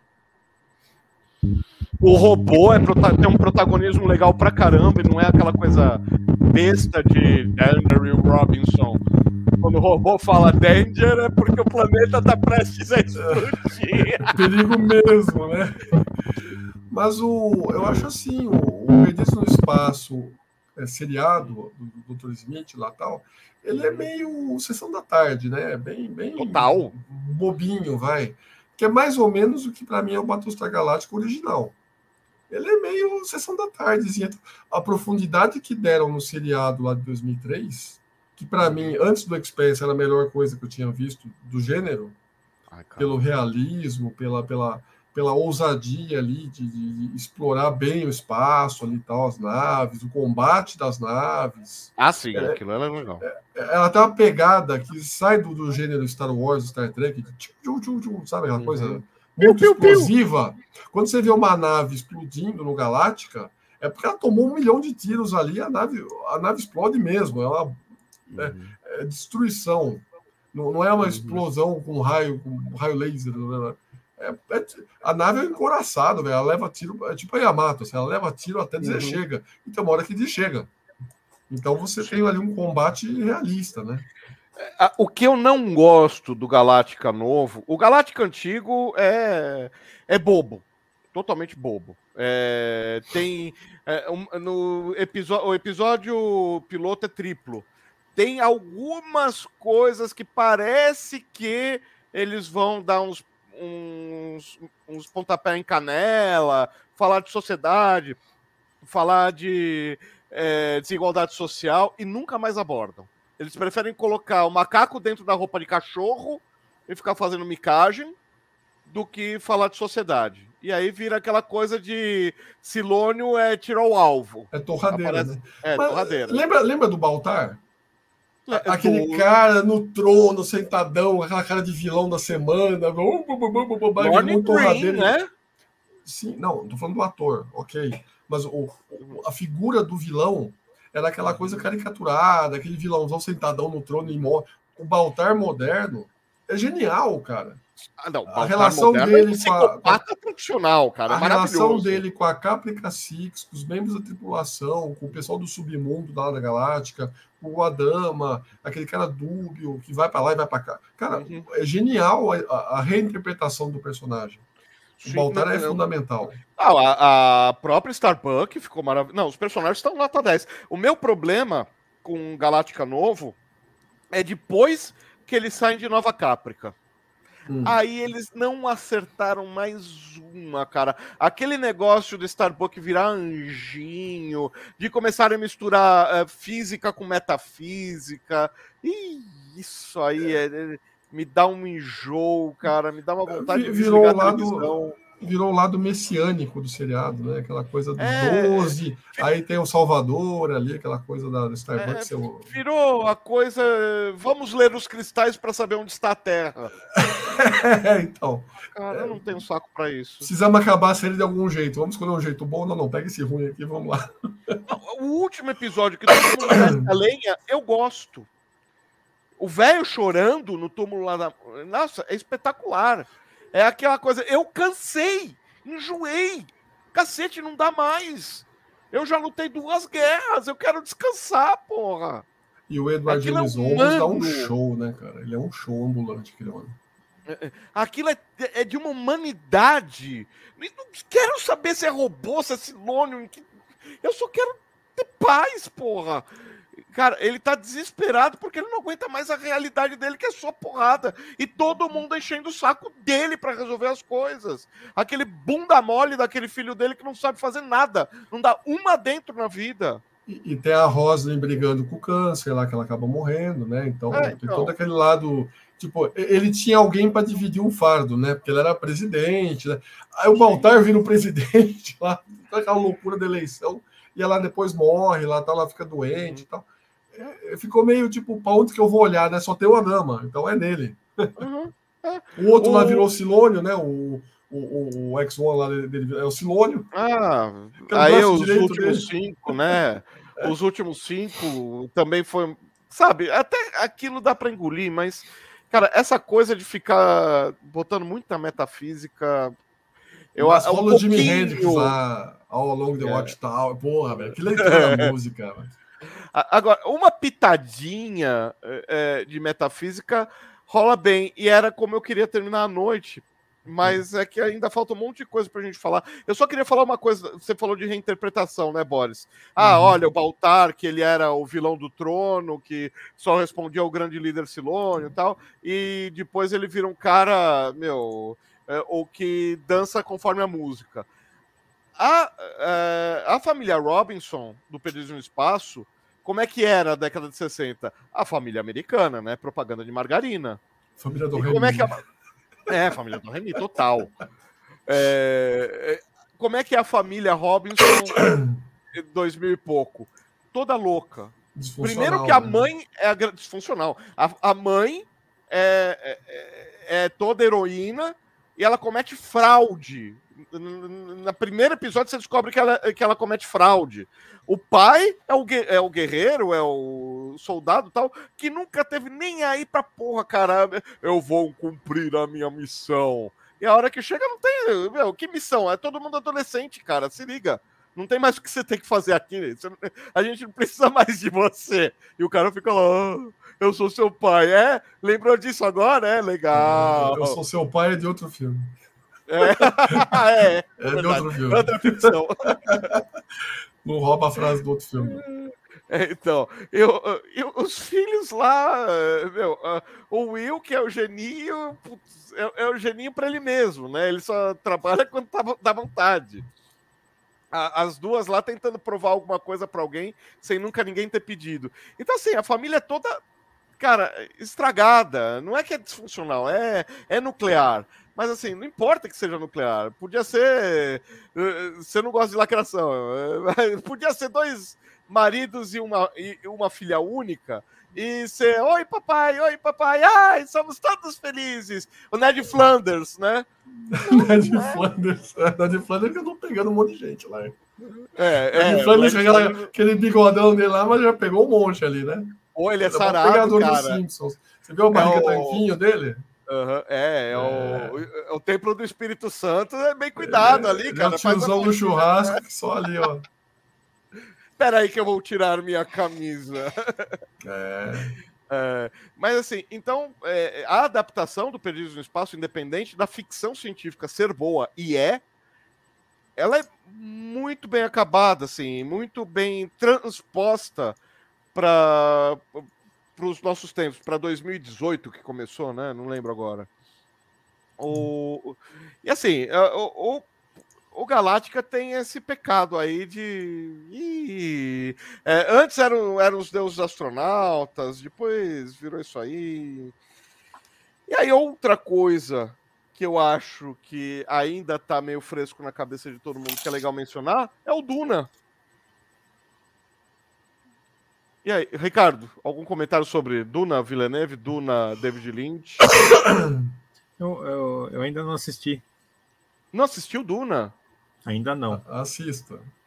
Metade da história só, tá? Assista. Pode é, assistir. por enquanto é, é metade, metade, da, história. da história. É que, na verdade, o filme do David Lynch, ele pega um pedacinho do Filhos de Duna, né? Ele entra no segundo livro. É, você sabe ele a opinião não... sobre o Duna do Lynch. Fala, Raul. Raul? Raul? Yo. Ah, ia, ia perguntar se é com respeito à catástrofe ecológica. O Duna? O Duna? É, o, o do Lynch. Mas aí ah. já ia comentar sobre o final. Pelo menos na época. É, chuva em Arrakis é catástrofe ecológica. Sim. Ah, cara, mas o filme é tão bizarro, tão ruim, tão chato, que não dá nem pra querer achar coisa boa ali. Ah, entendeu ah. o filme, não, não dá, velho. Não dá. Como eu já comentei no chat, hum. ó, é um filme do David, David Lynch. Então, se você entendeu alguma coisa, já tá fora da média. É, não, eu entendi que o Jason Momoa é o melhor personagem do filme novo, por incrível que pareça. Ele é o melhor ator do filme novo. Me ah, acho não, o ator melhor que não. ele. Nesse filme do Duna, quem é melhor que ele? Ah, melhor ator ah, que ele. A Guess, a mãe, a, a mãe Duna, a mãe do Moadib lá, tá bem. Ela tá boa. É muito super poderosa para mim. É, ela é, ela é Gas Eric, como é que chama é, lá? Ela, ela é a feiticeira do He-Man. Isso, é.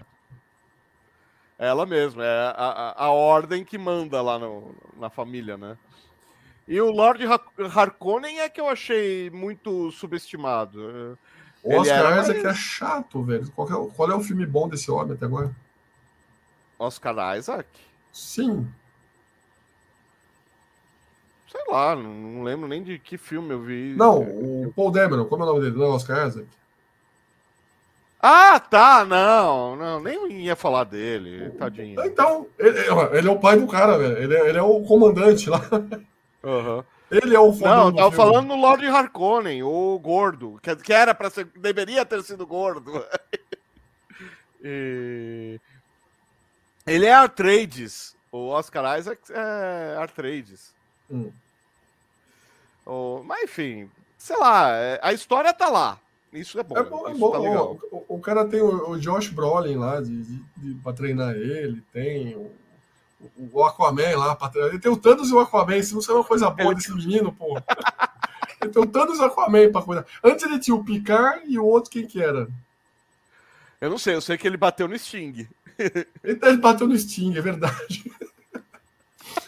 Não, e agora ele tem o Aquaman e o Thanos, velho. Você não saiu coisa boa desse moleque. Oh, cara, aí. o Aquaman substituiu o Jean-Luc Picard. Substituiu o Xavier. Xavier, então, é bom. Xavier. É bom. Ele é bom, é. Misericórdia. Mas tem mais a ver com Jason Momoa do que com Patrick Stewart, cá entre nós, né? Claro. O personagem é Não, um treinador. mas era um né? papel mais. É que assim, o Patrick Stewart ele tem muito filme shakespeariano, muito, muito papel é, de, de é, recitar texto. O Sim. papel dele no filme é basicamente de recitar texto. O Jason Momoa vai pra porrada, ele vai luta. É, é outra pegada de. É outra releitura Não, ele faz- ao autor, né? O Patrick Stewart faz a, a, a briguinha de faca. Igualzinha. Ah, cara, mas é, né? É Alec É. Guinness e sabe de luz, né, velho? É meio. é né? assim, é. Tio- Uom, uom, uom. Ah, não dá pra comparar com, com, É, não tem. com o Ian McGregor brigando com o Hayden Christensen lá se equilibrando Ah, lá. aquela. Não, o. E o. A luta do. Ah, não, aí não é o Ian McGregor, é o outro lá. O Qui-Gon. A luta do Qui-Gon com o. Darth Maul. o Darth Maul é uma das coisas mais bem coreografadas que eu vi na minha vida. É, até porque o Qui-Gon não, não sai um centímetro do chão, quem sai só é o outro, né? É o O outro, Darth o outro fica. pula pra tudo que é lá, parece o Yoda lutando, né? É, o, Eu queria ver Darth o Yoda o parece um, um feijão verde mexicano, cara, tá louco. Então, E o outro lá só vindo, uh, girando o sabre. então Cara, é foda aquilo lá, é muito bem é, tem a feito. limitação física do ator, né?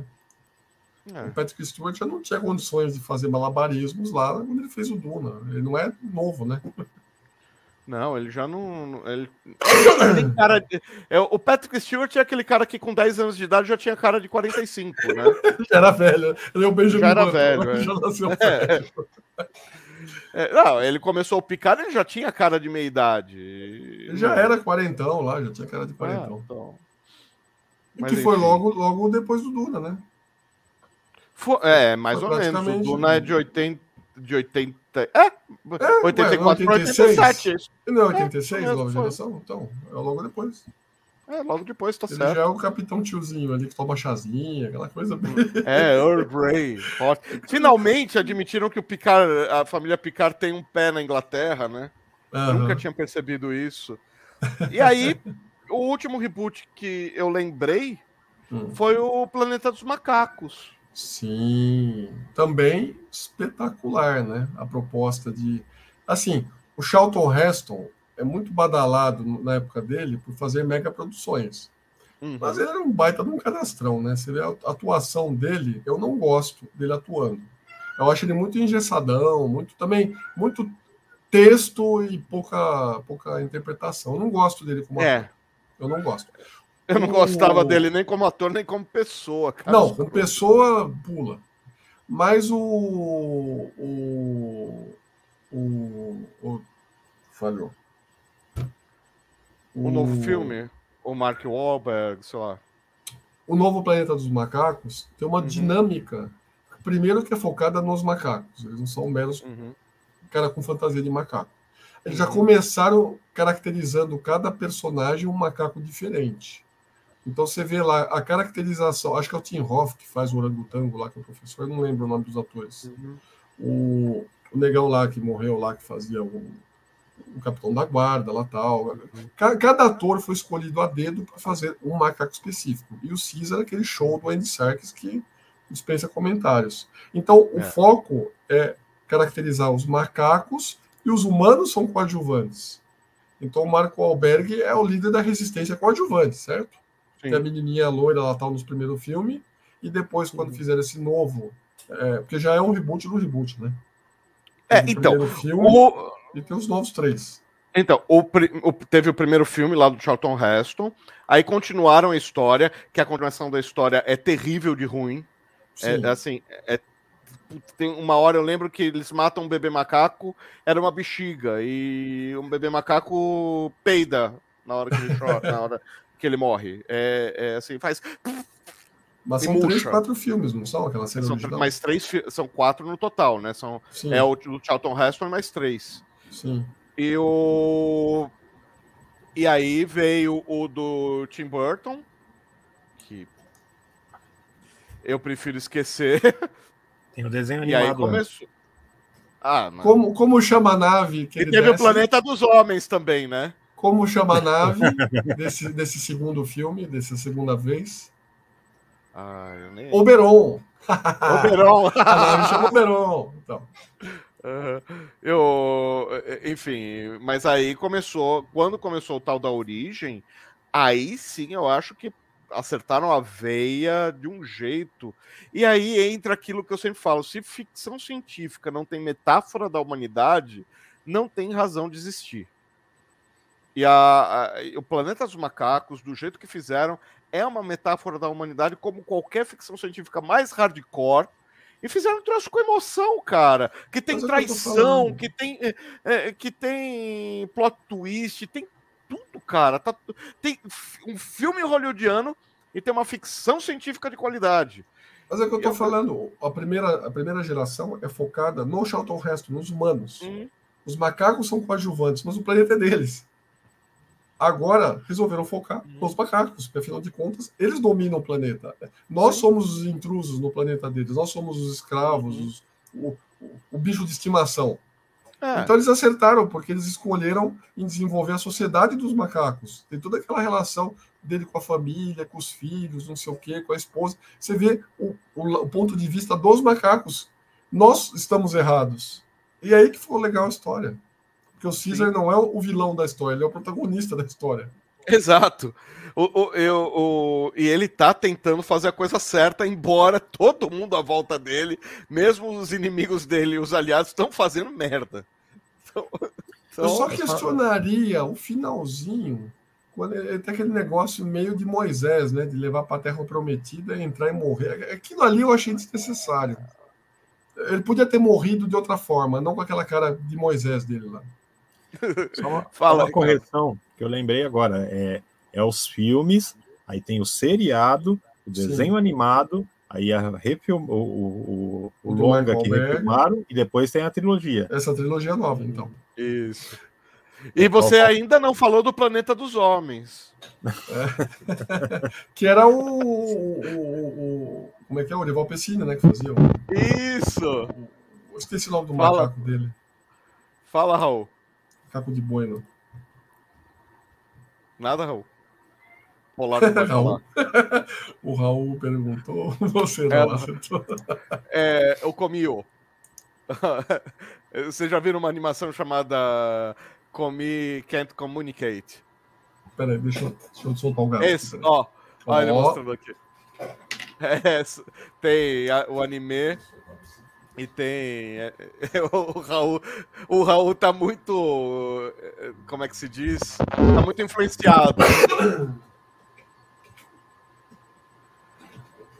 Tá sob forte influência. E aí, você falou, ah, ah comi aí.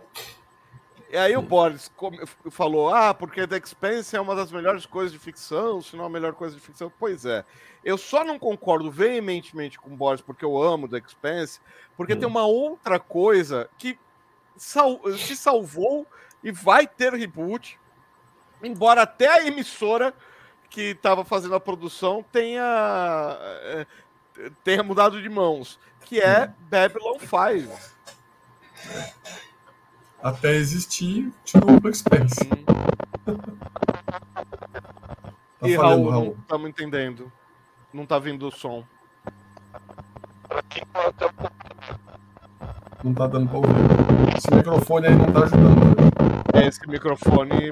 Você não tem microfone no computador direto? Não tem microfone aberto no computador? Ou e você, Ricardo, como é que tá? Você assistiu Babylon 5, Ricardo? Eu assisti o, o que passou na TV. Eu nunca consegui assistir na, a, série toda na sequência correta, porque você sabe que aqui na TV é ah, aberta. É... Então, mas o Luciano me encheu tanto. Assim, o Luciano me encheu o saco demais para ver duas coisas na minha vida: Dragon Ball, Dragon Ball e Babylon 5. Eu nunca dei bola ao Babylon 5. Aí o ano passado eu resolvi assistir e adorei Babylon 5. Babylon 5 é genial. Uhum. É, é, é, aquela coisa assim, se tivesse um jogo que eu queria jogar, como eu joguei Star Trek Armada, joguei Star Wars não sei o quê, blá, blá, blá, se é um jogo que eu queria poder jogar bem feito, de, de briga de, de, de, civilizações, era uhum. no mundo de Babylon 5. Ah, cara. Pegar uma nave Vorlon, um Planet Killer lá... Pss, Cabum! Oh, delícia. Não, qualquer das, qualquer das espécies principais ali, você fala, mano, eu queria pilotar uma nave desses caras, queria enfrentar lá os, o, o, o, a turma lá do, do, do, do Monari, lá, os Centauri, hum, né? Centauri. Centauri. É, o potencial para explorar esse universo como, como produtos, jogo, essas coisas, jogo online e tal, acho que o Babylon 5 está perdido no espaço, assim, tá meio, meio. Eles estão perdidos no espaço. É, o Straczynski tinha jurado que ele não ia continuar. Aí depois, quando falaram, não é continuação, é reboot. Aí ele se empolgou. Mas ele vai agora... aceitar outro Garibaldi, cara? É, meu, mais amigo do que ele era lá né? do. Não, eh, mais amigo do que ele era lá do. Uh, do Michael Hare. Eles Você vai aceitar outro Gicar? Você vai aceitar outro Gicar? Um cara interpreta. É, aquele discurso dele. Cara, eu choro, é difícil eu chorar um negócio de ficção científica. Ah, o discurso, o, discurso, da liberdade dele? Do Gicar lá, ele, ele, se colocando como raça oprimida pelos Centauri. Cara, eu chorei ali. Oh, cara, quase Não, 50 nas costas. Agora, cara. É, é um show de interpretação do ator uma série de ficção científica discutindo briga de poderes ali e tal, mas a, a, a emoção que ele passa ali é, é tão forte que vale a pena quem, quem não assistiu assistir para chegar naquele momento e falar cara, o que ele está falando faz todo sentido. E de que ano que é Babylon 5? É uma coisa já de 20 é anos de 90, atrás. É, de 91, piloto. Então, 30 anos atrás, eu estou uma década atrasado. E, é, e é tão é, é, é, atual. Se, se, coloca ele hoje como um ucraniano falando, vai, vamos trazer para o de hoje. Ele é um ucraniano falando da, da invasão dos russos, cara. É, é muito forte para quem já sofreu que não é o nosso caso brasileiro, mas um povo que já uhum. sofreu o que, o que eles estão ali sofrendo na série, uhum. é muito impactante o discurso dele, é muito bonito. É, assim, essa coisa de ser revitimizado é, é muito eslavo, né? Polonês, é, é por ali a, o paralelo na, na história na, na, história política da Terra.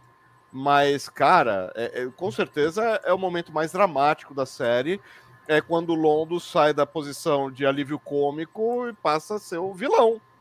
Não, e, é o Gicar perde o status de embaixador, ele vira um mero coadjuvante. É, é tão humilhante para uma pessoa da posição dele. Você vê que ele virou uma figura meio messiânica para a espécie dele, todo mundo vai ouvir o que ele uhum. quer falar. Tal. Ele vira o líder uhum. moral do povo dele, e ele tem que se sentar ali como um cara invadido, como um cara usurpado ali. É, é muito forte a, a a briga deles. E eles depois têm aquela relação meio de amizade de ódio, né? Aquela coisa. Até o final. Eu achei legal demais o Straczynski poder mostrar, tipo assim, o que vai acontecer e chegar lá e realmente acontecer. Uhum. A série é muito bem fechada. A história é, é bem, é... bem emaranhada, assim, do antes e depois deles. Que foi uma coisa que o Straczynski ganhou grandes inimigos na vida dele, né? O pessoal da geração do Babylon 5 da Warner mas não queria ver o Straczynski. E, o, e depois, tanto é que Babylon 5 só conseguiu terminar as histórias lá na TNT. Que é, é. meio que. Ah, não temos saco para produzir. Ah, então joga lá na TNT que eles terminam. Qual que é do canal aí que você tá falando? Warner. É, me dá o nome de um desses caras aí, você conhece? Já ouviu de falar? Quem? Do... É um desses tá. caras aí que não gostava dele. Me dá um. Você conhece? Ah, não! Então, não, é, é coisa de, quem, de, Contra quem que nós estamos falando? De Straczynski? Ah, então, é, é, sabe? É, como é que fala? É, não é showrunner. Showrunner, o Straczynski seria um showrunner. É, é o executivo da emissora. Né? Executivo de televisão. Executivo de televisão não tem nome, cara. São é o cara que assina o cheque. Ela não sabe porra nenhuma. Você sabe por quê? É, a gente sempre fala, pô, Enterprise foi cancelado na hora errada, porque surgiu na hora errada, na, na virada da internet e tal. Tá, tudo bem. E. E Firefly, que não tinha porcaria nenhuma de internet, por que, que foi cancelado? Porque os executivos da Fox viraram lá pro diretor de programação, que é o cara que assina o cheque, o cara que fala, uh, tem o poder de vida e morte, falaram: temos 12 séries no ar queremos deixar só nove. Cancele três. Ele jogou no palitinho. Cancelou, eh, cancelou Firefly. Mas, mas escuta, a Amazon deve dar, assim, deve agradecer O, o canal que era o Sci-Fi, qual era o canal que fazia o Expense antes? Era o Sci-Fi, não era? O canal can, cancelou um seriado que é reconhecidamente um sucesso. Uhum. Um monte de gente. Cara, a hora que fizeram a petição, choveu assinatura naquele negócio. Não é porque eu assinei, porque milhares de pessoas falam, pô, uhum. esse negócio não pode sair do ar, é muito bom. A Amazon pegou e falou, ah, é, vem cá. Vamos continuar como está sendo. Não é que, ah, não, eu vou. A minha visão do Expense vai mudar. Não. Fizeram exatamente a mesma coisa, só diminuiu o número de episódios ali, mudou ali um pouco o formato, mas é, o seriado porque... é o mesmo. Não tem cacife para pagar tudo, né? A produção é, é caríssima ali. Meu, aqueles caras flutuando tem uma pós-produção ali de frame a frame. É, é, é, difícil fazer aquilo, não é de qualquer jeito. Mas tá no catálogo da Amazon agora até. Tá no catálogo da Amazon. Então, e os outros que quiserem paguem para assistir, né? Então... Pague para assistir. Mas a Amazon é aquela coisa. Quantas séries saem pela Amazon? Um, não, não, não. Sai meia dúzia. Só que a meia dúzia é The Expanse, é, O Homem do Castelo Alto, Picard. Então, assim, é, demora três meses para sair uma coisa nova. Aquele Hannah, apesar de eu não ter gostado, é muito bem feito. É, o, o The Boys também é da Amazon, não é? The Boys é. Então. É, The Boys tem suas controvérsias aí que. É, The Boys tem. É, é, é passa um pouco um do ponto, que não, né? É, não é também meu, meu, minha série favorita, mas por produção, a produção é exemplar. O roteiro, para quem gosta, é um prato cheio. Vai, vamos, vamos deixar assim. Eu também não sou. Eu acho que virou moda esse negócio de gore em super-herói. Já deu, já, já entendemos a lição. Obrigado. Podemos parar agora. Você sabe que eu marquei umas outras, outras hum. versões de reboot, tá? a gente está falando de reboot, não são uhum. exatamente ficção científica, algumas são. Mas assim, eu poderia destacar, por exemplo, a Super Máquina, que a gente Tentaram que cresceu muito, né? nos anos 80, vem... apesar que eu revi o seriado e achei um lixo depois. Ah, é? eu gostasse de um episódio ou outro, Uhum. Principalmente quando tinha lá o Car, que era o irmão gêmeo, tinha o Golias, que era o caminhão, não sei o que e tal. Mas aquele negócio, séries envolvendo veículos que fazem coisas bacanas, meu carro faz mais uhum. coisa que isso hoje, né? É. Hoje em dia meu carro faz tudo aquilo mais um pouco. Então você uhum. tinha lá o mesmo Trovão Azul, Águia de Fogo, Super Máquina, o, a Moto Laser, Moto Laser o, o outro lá, o Automan. Você fala, pô, para anos 80 era legal. Hoje em dia uhum. ficou meio datado, obsoleto. Mas a Supermarket teve um reboot em 2008, que era com, com o Mustang GT lá. Cara, sabe quando o carro é o ator principal da série, mas ele é totalmente irrelevante para as histórias? Uhum. O que ele faz, qualquer celular faz hoje. ah, preciso é... hackear aqui o portão. Pera um pouquinho, deixa eu pegar o aplicativo aqui, eu uhum. faço. Pera um pouco, como é que você hackeou esse portão? Eu baixei o aplicativo do fabricante do portão. ficou obsoleto, ficou. Não deu certo por causa disso. A série não é ruim, mas não, cabe mais. Cara, é... saindo, saindo um pouquinho do, como, como você disse aí do, do sci-fi, tem o reboot do, do MacGyver, né? MacGyver. Opa, MacGyver não é sci-fi? Opa! Então, é, digamos que, que. Não, a, a, no, no reboot, eles pelo menos tentaram é, fazer uma coisa um pouquinho mais próximo da realidade. Então, a questão do MacGyver não era a que não era real. Era assim, tipo, é, ele precisa de um chiclete, de um diamante e de uma pedra pome para derreter a porta. E tem um chiclete, um diamante e uma pedra pome dentro da cadeia. Era isso que o pessoal reclamava, que, cara, dá para fazer as coisas com aqueles elementos químicos. O problema é ter essas coisas à mão. Agora, era, assim. Um... Hum. E ele era um, um, tinha o poder mutante de burlar a Lady Murphy, né? Porque as coisas funcionavam. Mas sabe o que é o legal do MacGyver? O MacGyver é. fazia mágica sem tecnologia nenhuma. Porque não uhum. existia celular, não existia internet, não existia nada. Nem o Windows vai existia na época direito. E aí você pega, nem o 3.11 existia direito, ninguém sabia usar aquilo. Uhum. Aí você pega o cara, basta ele olhar, tipo assim, ah, me põe numa sala que eu acho um jeito de fazer uma bomba e sair uhum. fazendo o seu. Cara, era genial a, a, uhum. o recurso dele. Hoje em dia, mano, é, é, a mesma coisa, é datado, né? O que eu achei do MacGyver, entre o MacGyver antigo e o MacGyver novo, é assim: o MacGyver antigo era um cara humilde que fazia tudo. Agora, o MacGyver de hoje é um arrogante que não faz nada. É aquela coisa, vamos explodir a porta. Tem uma bomba? Ah, tá aqui a bomba. Cabum! Olha, é o MacGyver. É. Profissão perigo, que porra de perigo é esse que não passa Ai, meu, nenhum? Esse título, cara, eu queria pegar os caras da Globo perguntar por quê? Por quê? Ah, qual é a música tema do MacGyver? A pergunta é a trilha sonora, né?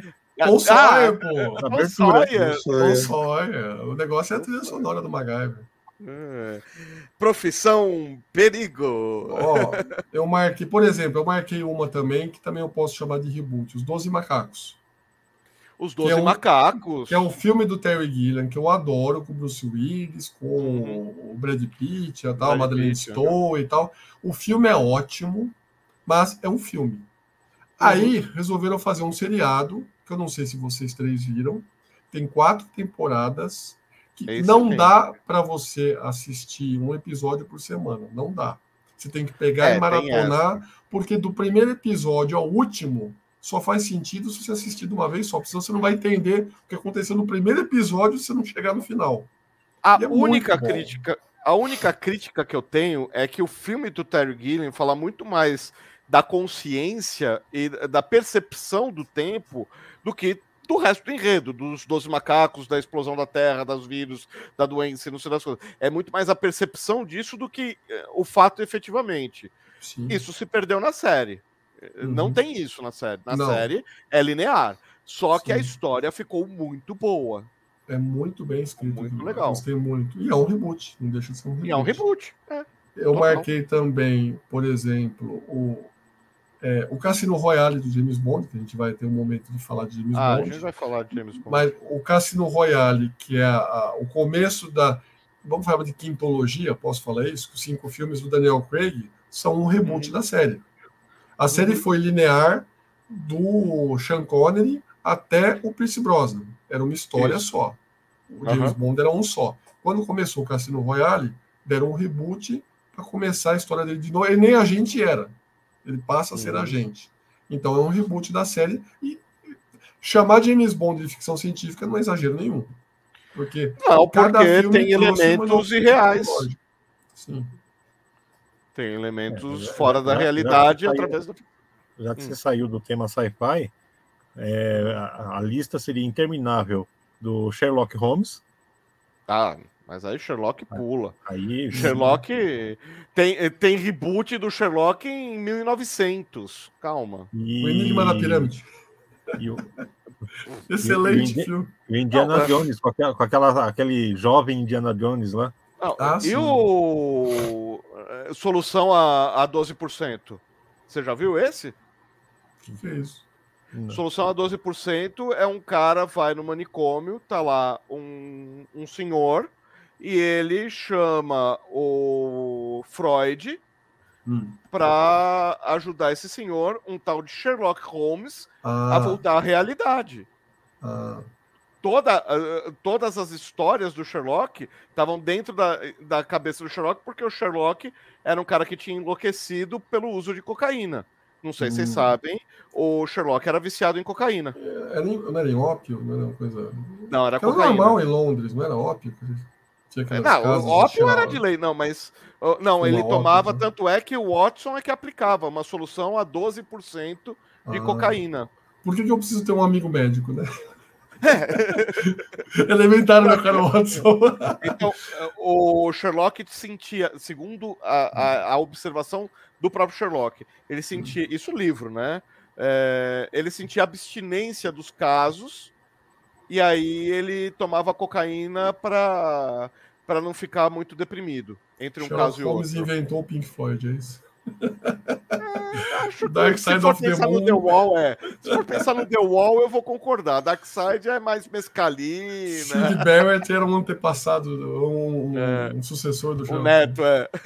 é um descendente. Mas, mas, cara, o que tem de spin-off Enigma da Pirâmide é um spin-off do, do Sherlock, do que é Sherlock. maravilhoso. Cara, até mesmo quando entra o Sherlock lá na, na nova geração lá no Star Trek, que é o que é o Moriarty, né? Que é um é. programa, né? É, uhum. Cara, também ficou fantástico. Muito bom, muito bom. Data a Chip na Bottle, é.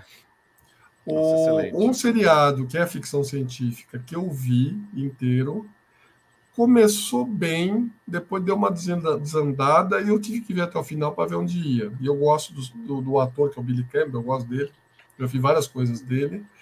E é um seriado que é, é, aconteceu nos anos 90, 90, final dos anos 90, teve hum. três ou quatro temporadas, agora não lembro. E agora acabou de sair um reboot que não vale a pena assistir, que não tem por que assistir, que é o Ford 400, que é os 4.400. Ah, nossa, é. já deu tempo de fazer reboot disso? Tá no ar, tá no ar. Eu, eu, falei, ah, eu vou ver, não vou ver, eu vou ver, não vou ver. Eu vi as críticas ali do pessoal falando, não vou nem perder meu tempo. Nossa, daqui a pouco vão fazer reboot do Lost. Não duvide. Lost 2 a missão. É. Da Dharma Project 2. Uhum. Mas é o, o Ford 400 é uma série de ficção científica que está em reboot. Sim. Nossa, terrível. Eu não vou perder meu... não, é, não é uma série maravilhosa, é uma série que me chamou a atenção na época. É, é, é, mas assim, tentaram fazer um outro seriado que era parecido, mas não era mais ou menos. É, é tipo assim: é, em vez das pessoas terem sumido, elas tinham morrido que foi aquela que também foi cancelada logo no começo, nem sobreviveu uma temporada direito. Como é que chama? Era os, que o pessoal voltava, The Returns, alguma coisa assim, eu não lembro. Que as pessoas voltavam, é tipo um incidente Antares do seriado americano, vai. Ah, tá. Eu voltavam. Eu assisti uma série, mas não é americana, é norueguesa, uma não, coisa é americana assim. daí. Não, é que no final das contas eram uma coisa a ver com as linhas de lei e tal, aquela coisa de energia passando. E, e aí uhum. os caras tinham que morrer de novo para restabelecer a, a ordem natural da Terra. A Terra estava tava definhando porque os caras tinham renascido. Duas séries que nós esquecemos de citar. Ah. Flash Gordon e Buck Rogers. Buck Rogers tem reboot? Tem, tem, tem, o seriado, tem os seriados do lado do, do, da TV preto e branco.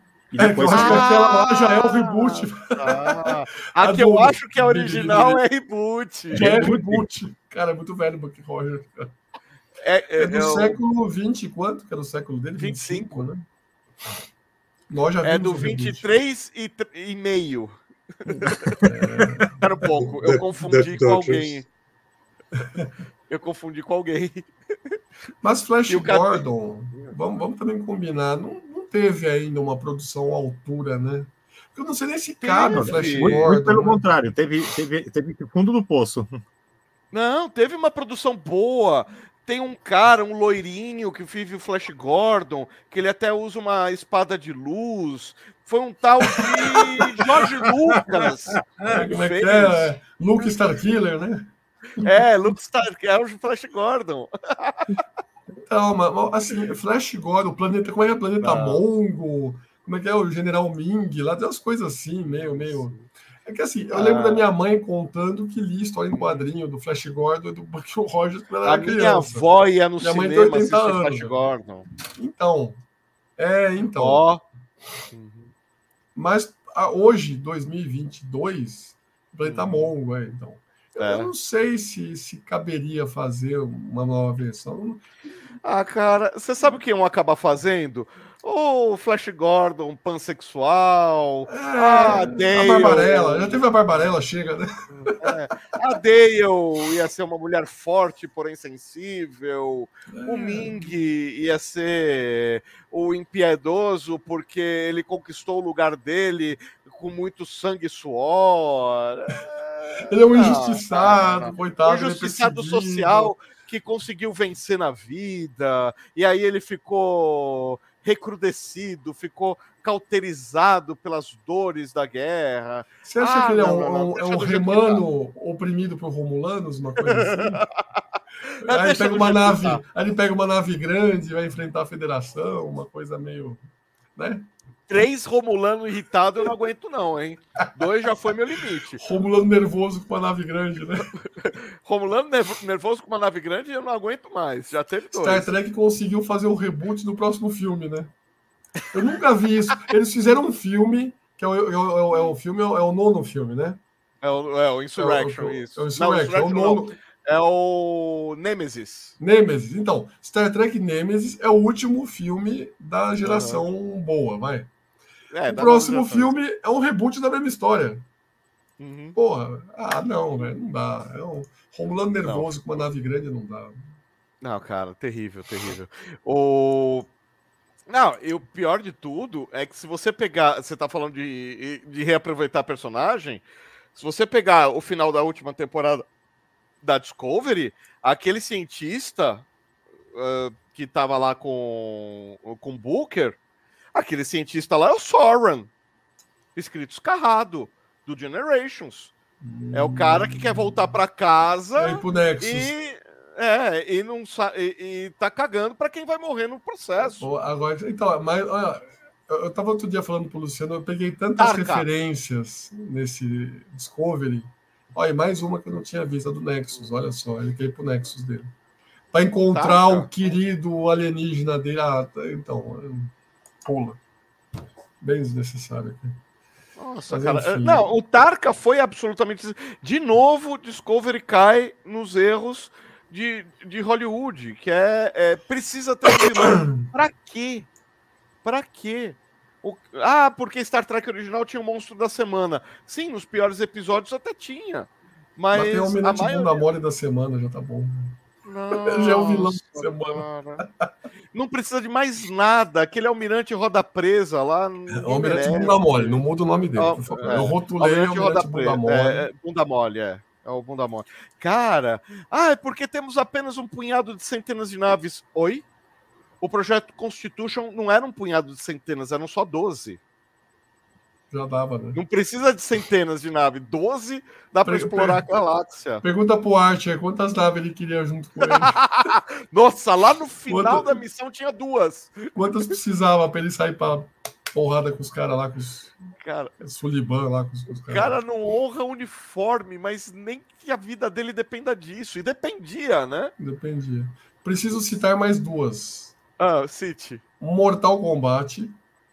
Mortal Kombat! Não deixa de ser ficção científica, né? Mortal ah, Kombat opa. tem que estar tá no meio. E ficou ruim pra caramba, vai. Eu preferia Mortal Kombat sem história, só na porrada. Eu, eu, eu ouso discordar, eu gostei do filme, viu? Deram não, um contexto eu, eu pro Sub-Zero e pro, e, pro, e pro Scorpion que eu gostei. Não, então, o filme ficou interessante. Mas, na boa, eu gosto do Mortal Kombat do primeiro filme porque é só porrada, não precisa de história, precisa da porrada. Precisa arrancar a cabeça e deixar a espinha dorsal grudada. É isso que. Põe o Goro lá e manda lá o Shao Kahn. Pronto. Exatamente.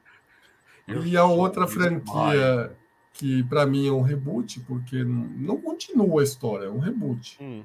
Highlander. Só pode haver um, mas tem Ai. vários. Não deixa de ser então, ficção científica. não, não, é uma senhora ficção científica. Então, só pode haver um tá. filme. Tá. Primeiro, o primeiro filme é encerrado em si mesmo. Oi? Fala, Raul. Não, só falei, exatamente. Ah. só pode haver um filme. Então. Só pode haver um. O primeiro filme é encerrado em si mesmo. Aí tem o 2, que na verdade eles são alienígenas. Porcos no espaço, isso. Isso. Aí o 3 tentou retomar o 1, mas já a meleca já estava toda escorrida no, no retrovisor, né? Não já satisfeitos com isso, Duncan MacLeod. Uma... calma, teve o desenho antes. Ah, tem o desenho, perdão. O desenho, desenho que é? Tem o desenho, não. o, seriado. Posso seriado. Posso, posso e o Duncan MacLeod é a série. Então, o Duncan MacLeod com, nem... mulher. Como é que é? Oi? Tem um seriado com mulher. É Tem esse, uma... do Duncan MacLeod. Não, o Duncan MacLeod que era o imortal. Não, que aí tem um monte de imortais, que o menininho também vira imortal, a outra. Tem imortais. Ah, é os, a Academia Brasileira de Letras ali inteira. Ali. então, o Highlander virou a Academia Brasileira de Letras, porque é. só tem imortais no planeta, né? Não, cara. É, é, assim, a série não é tão ruim, mas ah, tudo que veio antes é, é, deixou a gente tão desgastado que não tinha mais, não tinha mais espaço para engolir sapo. A série não é tão ruim. Notou. O cara tem uma mina do Perto lado. Do segundo filme. O cara tem uma mina do lado e um, um sidekick ali, o Robin dele.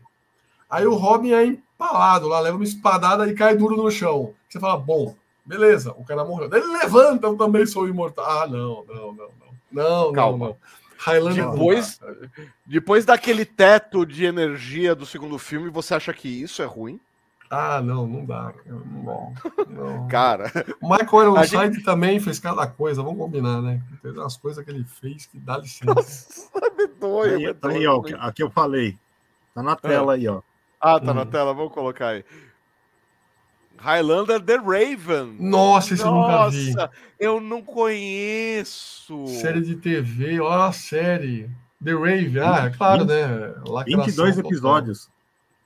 Pelas luas de Tandera, que coisa boa para ser ignorada. se, não me engano, se não me engano, chegou a passar na TV a cabo aqui no Brasil. Ainda bem que eu perdi isso. É, eu também nem prestei atenção. Não deixe de perder, né? É de 98. Não de perder. Nossa, cara, eu já tinha TV a cabo.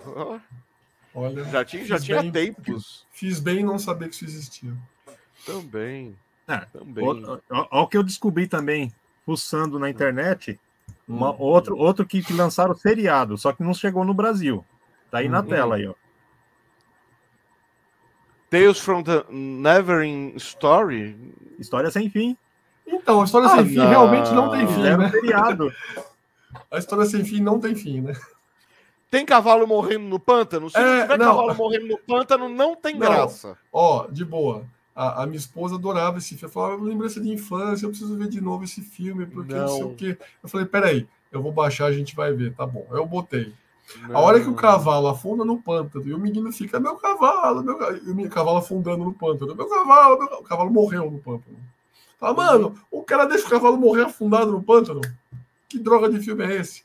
Aí vem aquele cachorro fofão voador lá e fala: Ah, não, não, não, não. Ah, não. O Falcon é a única coisa que presta no filme. Não, não zoa. Ah, não, não. Põe nos Muppets. Mexeu com o Falcon, mexeu comigo. Ah, Manda não. pra Vila Sésamo, pronto. Só sem fim, versão Vila Sésamo. Ele é quentinho. Oh. Ah, de boa, velho. Não. Ah, não, cara, ali é pé. Ali doeu, mano. Nossa. Só dá pra comparar com Mary Poppins 2 a missão, né? Nossa, cara, é, é o ah, tipo é ficção científica, Mary Poppins, não tem poderes não, mágicos. Ficção científica é achar que eu vou ver Mary Poppins. Dois, a missão. Não, ficção científica achar que eu vou perder minha vida vendo Jumanji. Jumanji eu posso botar na categoria ficção científica? Então, Pode, né? É fantasia, é literatura fantástica, essas coisas. Então, Mas Jumanji com The Rock deve ter ficado interessante, né? Eu não vi ainda. Eu, eu, eu, eu não, sei lá. Robin. Williams, para mim, fez o filme Jumanji. Não precisava fazer mais coisa. É, Robin é, Williams... Quando, quando começou a ser dentro do videogame, acho que se encaixa com ficção científica. É, sei lá. Assim, é a mesma história do Matrix, do Highlander. Os caras fazem um filme, é bacana. Deixa quieto lá, não mexe, não estraga. Não quer, não quer inventar história que não existe. O filme foi feito para ser um filme, ponto. Deu certo, maravilha, palmas, ganha dinheiro, põe no bolso. Querer inventar. É, é tipo esse negócio. Existe continuação do Vento Levou, sabe? Tem o Scarlet. Precisa continuar. E o Vento Levou, velho. É um livro não, desse tamanho. É um filme de cinco horas. Para que continuar o vento levou de novo? É isso? E o vento continua levando? Para que continuar aquilo? Mas não fizeram a continuação. Tem lá o livro de continuação. É outro livro desse tamanho. Eu me recusei a ler isso. Mas tem. Ah, não, eu nem li, eu só vi o filme, pelo amor de Deus. É... Já não me basta a Ana Karenina, que eu li, um livro de 21 por 28, 500 páginas. Depois você ah, fala não. do Rock 25, do sei o que, Sexta-feira 13. Então, tem várias continuações aí que não precisava. Mas aí que tá. Quando é, é então, quando é galhofa, eu, é aquela coisa que eu sempre falo, por exemplo, o Rock. O Rock 1 é um drama. O Rock 2 é desnecessário. O ah. Rock 3 já virou piada. O Não, Rock, Rock 4. É Rock 2 é muito bom, é revanche, cara. É, então, Apolo doutrinador. Meu, Apolo doutrinador, cara. Então, calma, calma, vamos lá. O, o, o, filme 3, que é a derrocada dele, é mais interessante do que o 2, mas já virou galhofa, né? Já virou. O 4, cara, se você não levar a sério, se você esquecer que teve outros três, você só pegar o filme, o Rock 4 como uma peça única e assistir, é um, é, é, é uma marca da década de 80, é um kit, é um estudo de caso da década de 80, da, do final da Guerra, Guerra Fria. Fria. Mas sabe onde você está errado? É, é, maravilhoso. Mas sabe onde você está errado? Hum. Se você for analisar pelo lado do boxe, do esporte, você imagina assim: o Apolo Doutrinador, ele é o, o Mike Tyson, ele é, ele é uma estrela, ele é o campeão, invicto, não sei o que tal. Vem um Zé Mané qualquer aí, da Filadélfia, e desafia o campeão mundial para uma luta. Tem toda a promoção. Imagina lá o Don King promovendo a luta e passa na MGM, não sei o quê, blá, blá, blá, blá. Aí vai e a luta acaba meio que empatado ali, não sei o quê. É inevitável ter a revanche é, do lado de vista do esporte, do boxe. Para quem acha boxe esporte. Uhum. É inadmissível não ter uma continuação para ter a revanche. E aí eles têm a revanche maravilhoso. A, a, história não existiria sem o complemento da revanche. Certo? Não sei do porque o Rock esporte. não era profissional. Ah, tá. Não, é porque do o Rock não esporte. era. É, a história é bem construída nesse sentido, porque o Rock não queria mais lutar, já tinha se machucado pra caramba e tal. Ele queria tocar a vida dele. Não conseguia porque ele é um travado, ele é Sim. um carregador de, de boi. É. E o outro tava puto da vida porque levou um couro. Porque o outro treinava todo dia, 12 horas por dia, durante 20 anos, e o Rock tava fazendo cobrança pra máfia. O Rock tava se virando para comer. Então, tava treinando, socando filé mignon na, na, na geladeira. Aí, mas aí ele ganha revanche porque ele levanta primeiro. Sim. Então, a, a história do Rock é muito bem escrita. Você não pode, não pode. Eh, as continuações não são desnecessárias. Quando ele começa o Rock 3, ele é o campeão. O uhum. campeão tem que ser desafiado. O Clubber Lang é o cara que chega passando trator em todo mundo. É, é, o, é o Holyfield. O, Club, o Lang, Clubber Lang é, o, é, o, Clubber Lang é o, o, na minha opinião, ele tá mais para Tyson do que para Não, mas, então, mas, mas, mas, então, ele é aquele negócio, o Mike Tyson é o campeão, é estabelecido. Hum, Aí ah, tá. o campeão perde uma luta num detalhe, porque o Rock levantou antes, foi um nocaute duplo ali, mas ele levantou, virou o campeão. Uhum. Os caras que estão abaixo dele, do, do Apollo, estão loucos para desafiar o campeão. Se você for analisar pelo lado do boxe, do esporte boxe, se for ver ali o Mike Tyson, ele não lutou com o George Foreman. Ele lutou uhum. com o Holyfield duas vezes. Sim. O Holyfield e o Foreman foi a melhor luta que eu vi na minha vida. Os dois acabaram a luta em pé. Quando o boxe era um esporte sério, né? Você tinha ali todo aquele mise-en-scène ali, do, aquela coisa do Don King, mas os boxeadores tinham um nível altíssimo. O Jorge Sim, Foreman foi o cara que derrubou o Muhammad Ali, cara. Ele foi o cara que foi uhum. e voltou. Eu lembro de uma reportagem do Fantástico que, que o Jorge Foreman estava lá cortando lenha lá no meio dos Estados Unidos, pregando a Bíblia lá, não sei o quê. Eu vou voltar a lutar boxe com 40 anos. E é nesse momento que ele enfrenta o Holyfield, que era estrela, que vai desafiar o Mike Tyson, não sei o que e tal. E eles se pegam para ver quem ia pegar o Mike Tyson. E o Maguila quase entrou nessa história. Aí o Maguila acabou perdendo pro Holyfield. Tadinho nada, o Maguila tinha um baita talento. O que o Maguila não o tinha. O Maguila aguentava, né? O Maguila era o rock, o né? O Maguila era o rock. pra caramba. Embora tivesse queixo de vidro, mas o Maguila não tinha o preparo técnico que os caras americanos têm pro boxe. Então, Sim. quando ele enfrentava lá o martelo holandês, aquelas baboseiras lá que ele pegava, aqueles argentinos doidos, não sei Sim. o que e tal, aquilo ali era canastrice. Quando ele enfrentou o Holyfield, cara, ali você viu o, o, o cara encarou o Holyfield. Perdeu, perdeu. Mereceu perder, mereceu. Mas o Maguila enfrentou o Holyfield. Então, Maguila, Holyfield e o Foreman eram a elite do boxe. Eu não vou entrar nos Buster Douglas, naqueles canastrões que vieram depois e tal. O, ah, não, o Frank Bruno é... veio. Você lembra a luta que o Mike Tyson pegou o Michael Sphinx?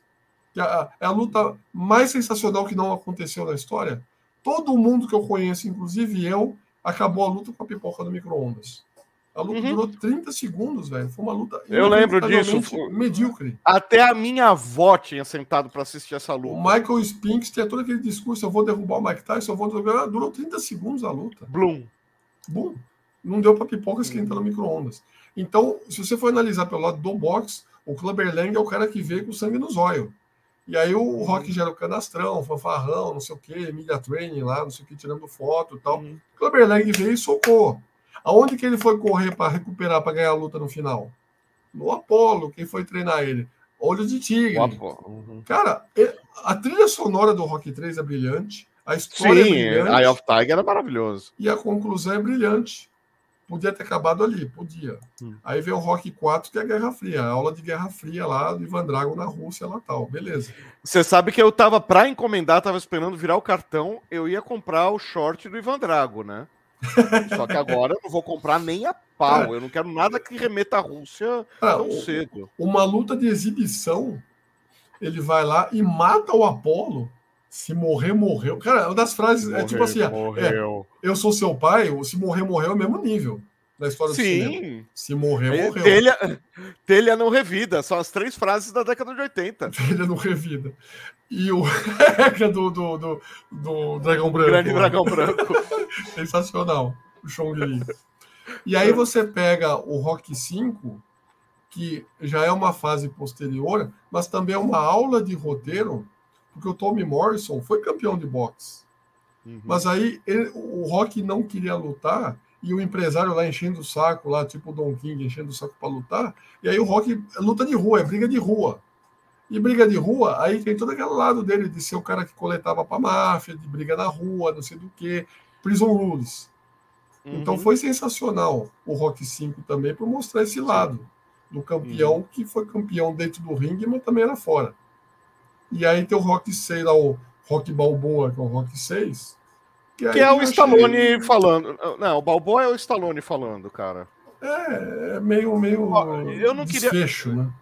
A gente precisa terminar, mas eu não queria deixar o Renato sem resposta. É, hum. Rock 2 é o único que presta. Então, eu não vejo. Eu não tenho esse mesmo olhar. É, eu ainda. É, a questão da revanche que o Boris colocou é super válido. Mas, cara, como é uma história, história, complexa, não é só um filme, é, é uma saga. Como história, eles ficaram metade do filme é, dando desculpa para existir o filme. A outra metade já estava na hora de terminar. E o Rambo? O Rambo é o seguinte: o primeiro filme, que não é Rambo, é o primeiro uh, uh, First Blood, que a gente chama de Rambo uh, First Blood ele é o filme de um cara que volta. É o cara deslocado, é um filme absolutamente moderno, cara. É o veterano é, é que não que... sabe o que fazer da vida, né? Exatamente, o veterano que não sabe o que fazer da vida, que deu a vida, que tá todo estragado por causa. por lutar pela pátria, e a pátria simplesmente caga na cabeça dele. Na guerra do Vietnã, né? Diga-se de passagem, né? Um uhum. sobrevivente do Vietnã, que pra gente não faz sentido, mas para o americano faz muito sentido, a guerra do Vietnã. Sim. O que, que, se faz com um monte de veterano? Que volta Ignora. doido lá. É, então. Então, e é o que fazem, ó, a gente não quer um veterano estragadão aqui na cidade. Começa a aloprar ele e ele simplesmente revida do jeito que ele sabe. Como? Como ser uma máquina de guerra. Então é fantástico. É, ah, mas é o filme sanguinolento década de 80. É, mas também é bem colocado, bem roteirizado. Vai e lógico, ver... as mortes são uma melhor que a outra. Começa o Rambo 3, onde que o Rambo tá mesmo? Que o Coronel tá Traut vai sequestrado. Ele tá lá no Tibete, ele tá tentando meditar. Ele tá tentando achar paz, ele não consegue achar paz. Ele tá, ele não consegue achar, ele não consegue decidir se ele coloca o caramelo no MM ou no amendoim. Você lembra do Top Gang? É sensacional, porque é mostra sensacional. que o veterano de guerra, depois que ele perde a função, eles não tinham o que fazer com ele. É. E ele, para encontrar a paz, ele foi lá para virar monge tibetano, lá pro Raio Parta, lá para. Pra monge tentar... nada, ele tava dançando é. cacete nos caras lá. Não, mas ele vai lá pro meio dos monges, lá, ele vai lá pro Tibete, é. para tentar encontrar alguma paz. E aí uhum. o, o, sequestro do Coronel Trautmann faz ele voltar. Uhum. E aí, cara, Rambo 3 virou jogo de Master System com pistola, cara. Era genial. Ah, lógico, mas lá. Master System já é. E o, o Rambo 2 já é o Rambo máquina de guerra no seu habitat natural. Tá bom, a gente não sabe o que fazer. Ah, sabemos sim o que fazer. Vamos colocar esse cara para ser mercenário. a CIA não sabe o que fazer com um guerrilheiro, né? é, exatamente. A CIA não sabe o que fazer com uma máquina de guerra viva. É. E, e, aí tem toda aquela história do resgate e tal, que é o maior body count da história do cinema. Oh, é o ganha, ganha de comando para matar? Ah, não, cara. Eu acho é que não, hein? Pau. Não, em número de mortes, não. Mas, assim, é, o estilo é o mesmo, é pau a pau. O, o Lianisson virou né? um ícone. Não mexa com a minha filha. Hum. Vai mexer com a filha do Schwarzenegger, que era a Alissa Milano. Alissa Milano. A menininha era a Alissa Milano. Vai mexer com a era filha o... dele. O do Comando para Matar, que era o Dutch. O Dutch. Não, o Dutch era do Predador. Do Predador, ah tá. O Predador. É o Schwarzenegger. E o Predador é o maior. É, é, é, é, o, é o maior plot twist da história da, do cinema. Você tá vendo um, um, filme de Brucutu, de repente vem um alien e começa a matar todo mundo. É maravilhoso. E, e quem, é, quem é o amigo do, do Dutch? Apolo do O amigo do Dutch é o. Como é que é o amigo do. É, é, do Steve Magal, Raul, você lembra?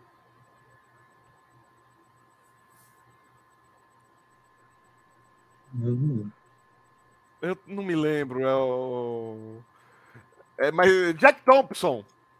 O amigo do. É o Jack Thompson. Aí é, o do, do, do, irmão do Jorel, né? Que você tá falando. Irmão do Jorel, é. O Steve Magal e o Jack Thompson são os brucutus. Ah, é, gente. Legal. O... Faltou falar uma só que eu tinha marcado aqui. Hum que não deixa de ser fugindo completamente do gênero ficção uhum. científica, mas enfim, não dá para não falar do Bravura Indômita, né, do, do John Wayne, que o, o, Jeff Bridges fez. Ah, tá. Filme, e foi premiado tudo mais. Mas tal, aí né? ficou bom. Aí foi não, então, mas é um reboot total do filme, é um, é um, é um remake, né, que chama, né, reboot, uhum. remake. Remake, aí é remake. Não, aí ficou bom. Não, é, é, é, algumas coisas ficaram galhofas, outras não. Outras melhoraram, outras adaptaram para os novos tempos. Enfim. É, televisão envelhece, né? É, duas, duas, séries que eu me lembrei agora que tiveram reboots e eu gostei dos, dos reboots. É a SWAT e o Havaí 5.0. Havaí 5.0, preciso acabar de Havaí ver. Havaí 5.0 ficou muito é, boa. É muito bom. Bom, também teve das Panteras, também teve do Shaft, também teve do Baywatch. Várias séries tiveram reboot. É, Baywatch tentaram tratar O filme é muito ruim, velho. O filme é muito ruim. Vamos ficar é, naquelas que, que, que melhoraram um pouquinho, né? Não, Baywatch é. é muito ruim o filme. A história é muito ruim. Mas Eu o... ainda prefiro o David Hasselhoff no Bob Esponja, o filme. O Havaí 5-0 o Havaí 5-0, assim, na verdade, se for pensar, o Missão Impossível também teve um reboot. É, também o, é reboot. A, a, o seriado de televisão Havaí 5-0 brigava com o SWAT e brigava com Missão Impossível. Sim. Aí eles optaram por fazer os filmes, né? Que é o que o Tom, o Tom Cruise está fazendo. Eu, eu gostava, ó, Missão Impossível era um dos jogos, acho que de Nintendinho também, que eu mais gostava de jogar, porque você tinha vários agentes para escolher, eram várias Melhor missões diferentes jogo, tal me, melhor jogo de N64 era o Missão Impossível. Pô, Missão Cara, Impossível deu pano pra manga, viu? Deu, deu, deu produtos, Missão Impossível. E eu, era eu, fantástico. Eu, eu, não sou muito fã do filme do Tom Cruise, dessa série dele. Eu... É, eu gostei dos, dos três primeiros. Aí eu, então, tem oito já, é, sete, oito. Sei lá, sabe? eu parei no quatro. Achei que deu para mim. Ou vai ser só acabar de ver. Nossa, cara, eu nem sei onde foi parar, porque eu não guardei na, na HD normal. Tem, acho que oito ou nove temporadas, eu parei na quarta lá. Nossa. Mas eu gosto muito da Vice 5.0. Não, curti. E o, não se esqueçam que Missão Impossível tinha uma participação de um certo é, ator de ficção científica. Ah. Que... Do Havaí 5.0? Ah, do Missão não, Impossível. Missão Impossível. Missão Impossível. Mr. Paris. Uhum. Um certo ator. É, o, é eu era muito pequeno. Outra série que eu me lembrei agora, mas aí eu não sei se considera como remake, se, se é apenas uma continuação, é a Twilight Zone. Ah, o Zone. É, é, é antológico, né? Antológico é. não é nenhum nem outro, né? Tá o, lá. que tá, o que tá na categoria continuação, reboot, reboot remake é o, é o Blade Runner, né? Porque É, é uma continuação, né? É, mas é uma continuação, uma nova visão. uma- é meio, meio. Tipo assim, o Blade Runner de 82 é único. Fazendo um Era pra filme ser. em 2019, 2000, nem lembro que ano foi, já 2020, 2019. É genial o filme. Eu não preciso juntar os dois filmes. Eu poderia ver os dois isolados. Os dois são excelentes. Não necessariamente continuando a história. Poderia ser coisa. Se os dois viessem na ordem inversa, para mim ia dar a mesma coisa. Eu gostar dos dois. Não, eu gostei muito do último Blade Runner, não tanto quanto do primeiro, não dá. Mas é, de forma alguma distratou a obra original. Eu achei É, que, que eu acho ele também. mais homenagem que continuação da história. Sabe aquela coisa de. É, é, é o filme que se auto-homenageia, por isso que eu não chamo muito de Uhum. continuação. Tá bom, o roteiro segue a linha lá, da, da- o Decker tá lá, beleza tal. Mas a história não necessariamente é continuação, né? É meio. Meio, meio uma, uma homenagem ao filme original. Pessoal, O- questão de ordem, acho que eu vou ter Ah. que ejetar.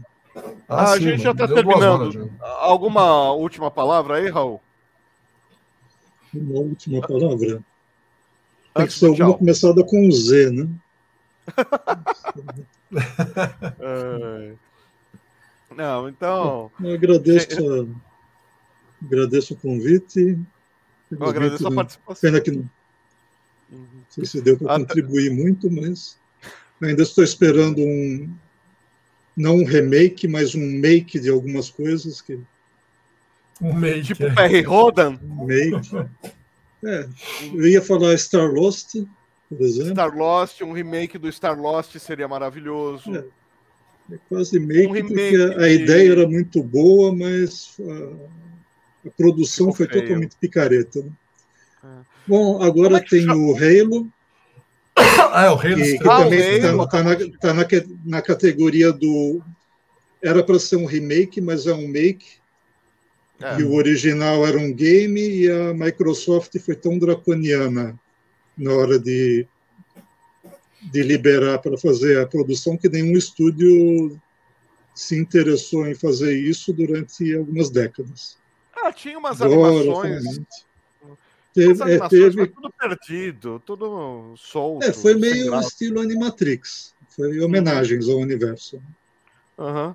Vamos ver. Eu ainda, Eu- ainda não vi o Halo do, que saiu agora. É, Eu só vou dar um spoiler. episódio. É. Não começa com. Ah, Eu quero ver se vai ter as berinjelas voadoras lá. Não começa assim, eu fiquei revoltado. É, é que assim, é só para quem é, é- é que Halo é muito específico para quem tem Xbox, né? Para quem não tem, Ah, é? eu, eu, eu lembro de ter brincado uma vez ou outra quando a gente fez uma sessão de jogatina e tal, mas Nossa, eu, eu, não amo conheço a história do Halo. Raul vai gostar da Cortana. Vamos aguardar. né? Bem, bem sarcástico. Não, sem sarcasmo, vai gostar sim. É, talvez o Rung não goste da Cortana. É, Ricardo, você, o que, que você. É, eu- tá, assim, voltando a, a, as séries aí que vocês falaram, né, de reboots e tudo mais, tem também o Robocop que nós não falamos, né? O Que aí teve o Robocop seriado, teve desenho animado, teve o filme. É, ficou lá. é, Exterminador do Futuro, né? Aquelas coisas que não, não encerram e ficam Nossa, Exterminador do. Futuro da outra live, meu Deus do céu. É, é o, o negócio do Sarah Connor lá, do John Connor. É, é- é- não é bem reboot, é, vamos enrolando até onde dá, né? É, vamos tentar vender mais uns bonequinhos, vai. I'll be back forever. É, É, fazendo agora um pouquinho do um jabazinho aqui no final, não é jabá, é só para dizer uma, uma, uma, pequena conquista. É, vocês conhecem o Guia dos Quadrinhos, né? Que a minha coleção está cadastrada lá. É, e o Guia dos Quadrinhos tem duas opções: você visualizar sem cadastro e visualizar com cadastro. Sem cadastro, olha onde eu estou.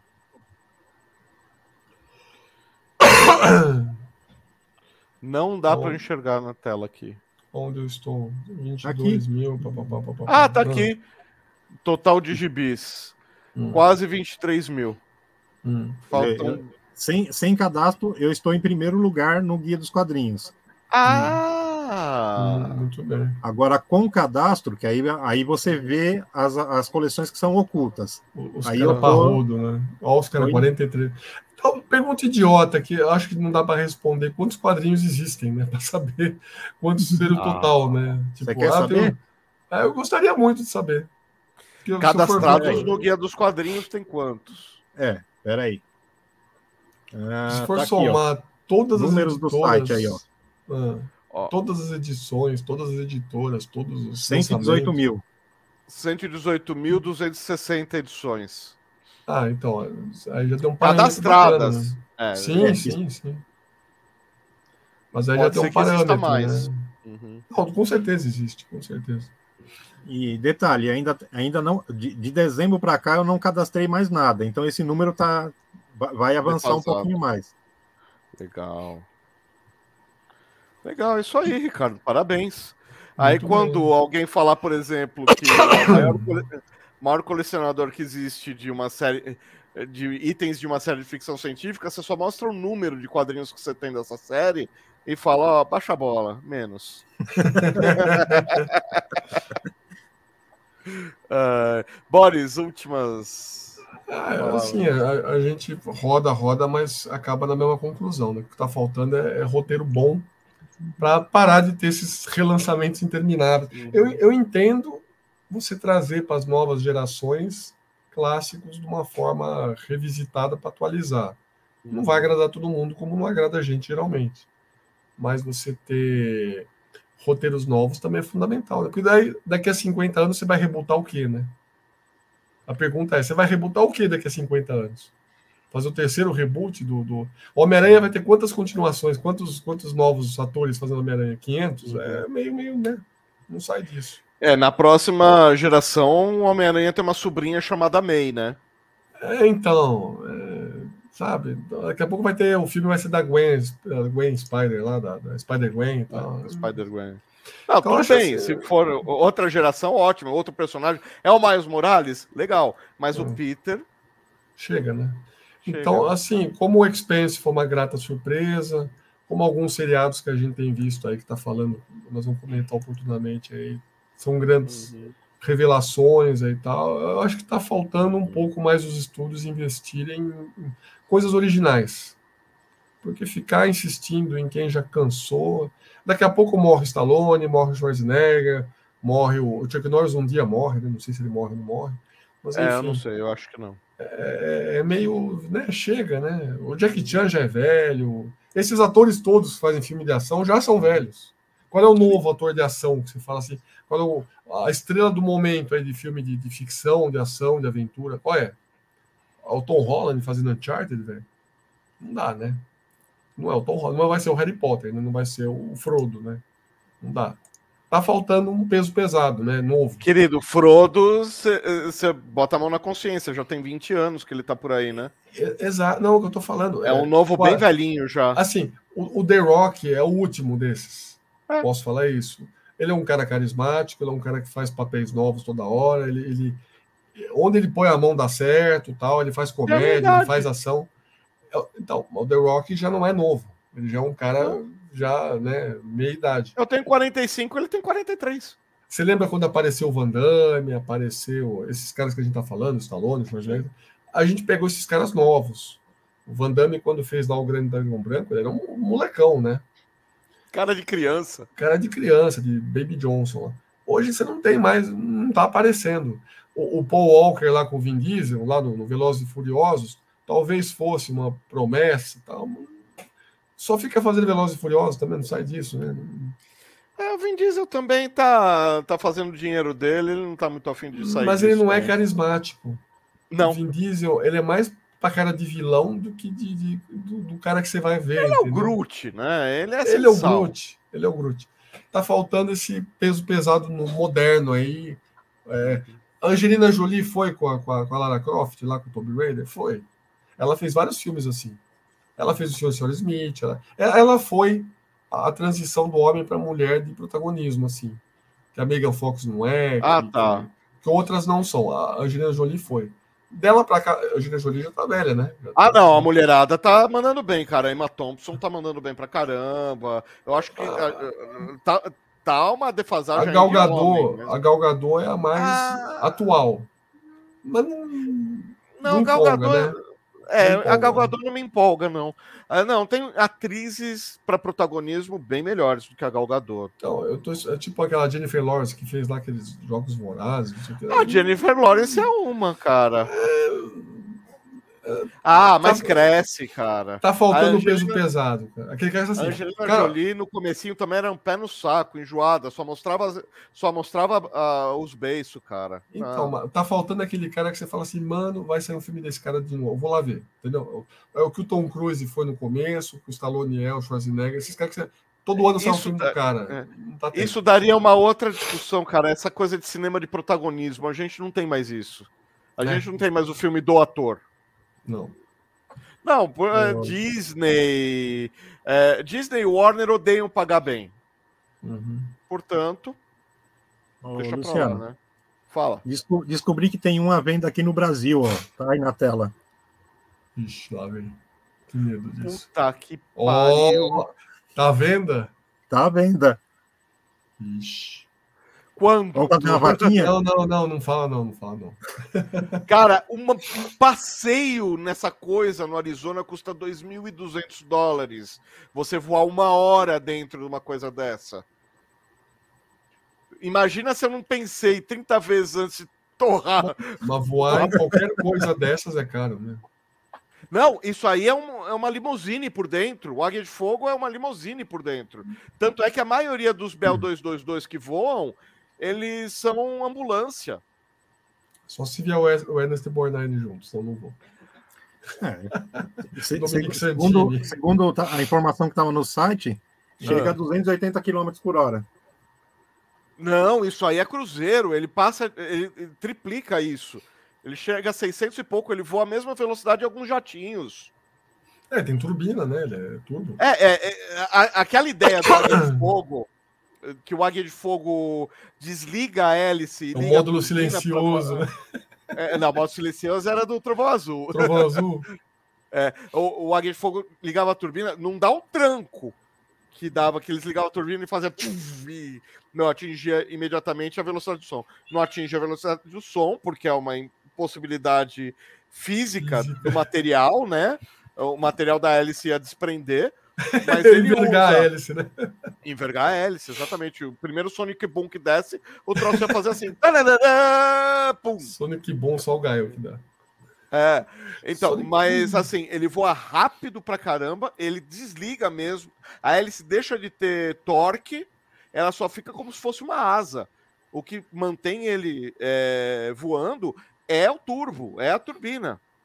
Não, é- Olha, E, helicóptero. e aí é ele voa mágica, né? 600, ele, é- ele é uma puta de uma obra de arte da aerodinâmica. Mas não chega à velocidade do som, né? Helicóptero é isso que- é, que nem saxofone, cara. O cara que bolou esse negócio. Tá bom, vai. Não vou nem falar do Leonardo da Vinci, mas o cara que bolou esse negócio aí pra funcionar, ele realmente é um gênio, né? Não, isso cara, aí é- voar, velho. Não tem asa, não tem nada, né? É e helicóptero só cai se não tiver piloto bom. Mas, mas, é, E se você jogar um míssil nele, é óbvio, né? mas é mas assim, dificílimo pilotar um helicóptero. Pane no É muito motor, isso não.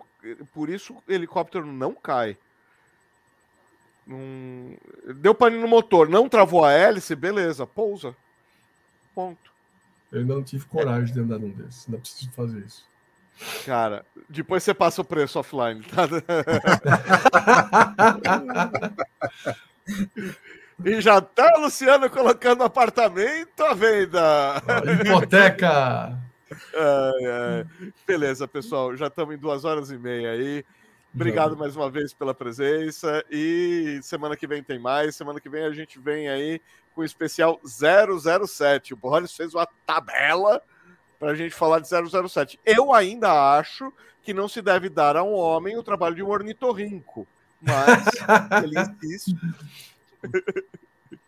Ah, tá certo, então, pessoal. Até mais. Valeu. Valeu. Tchau. Abraço.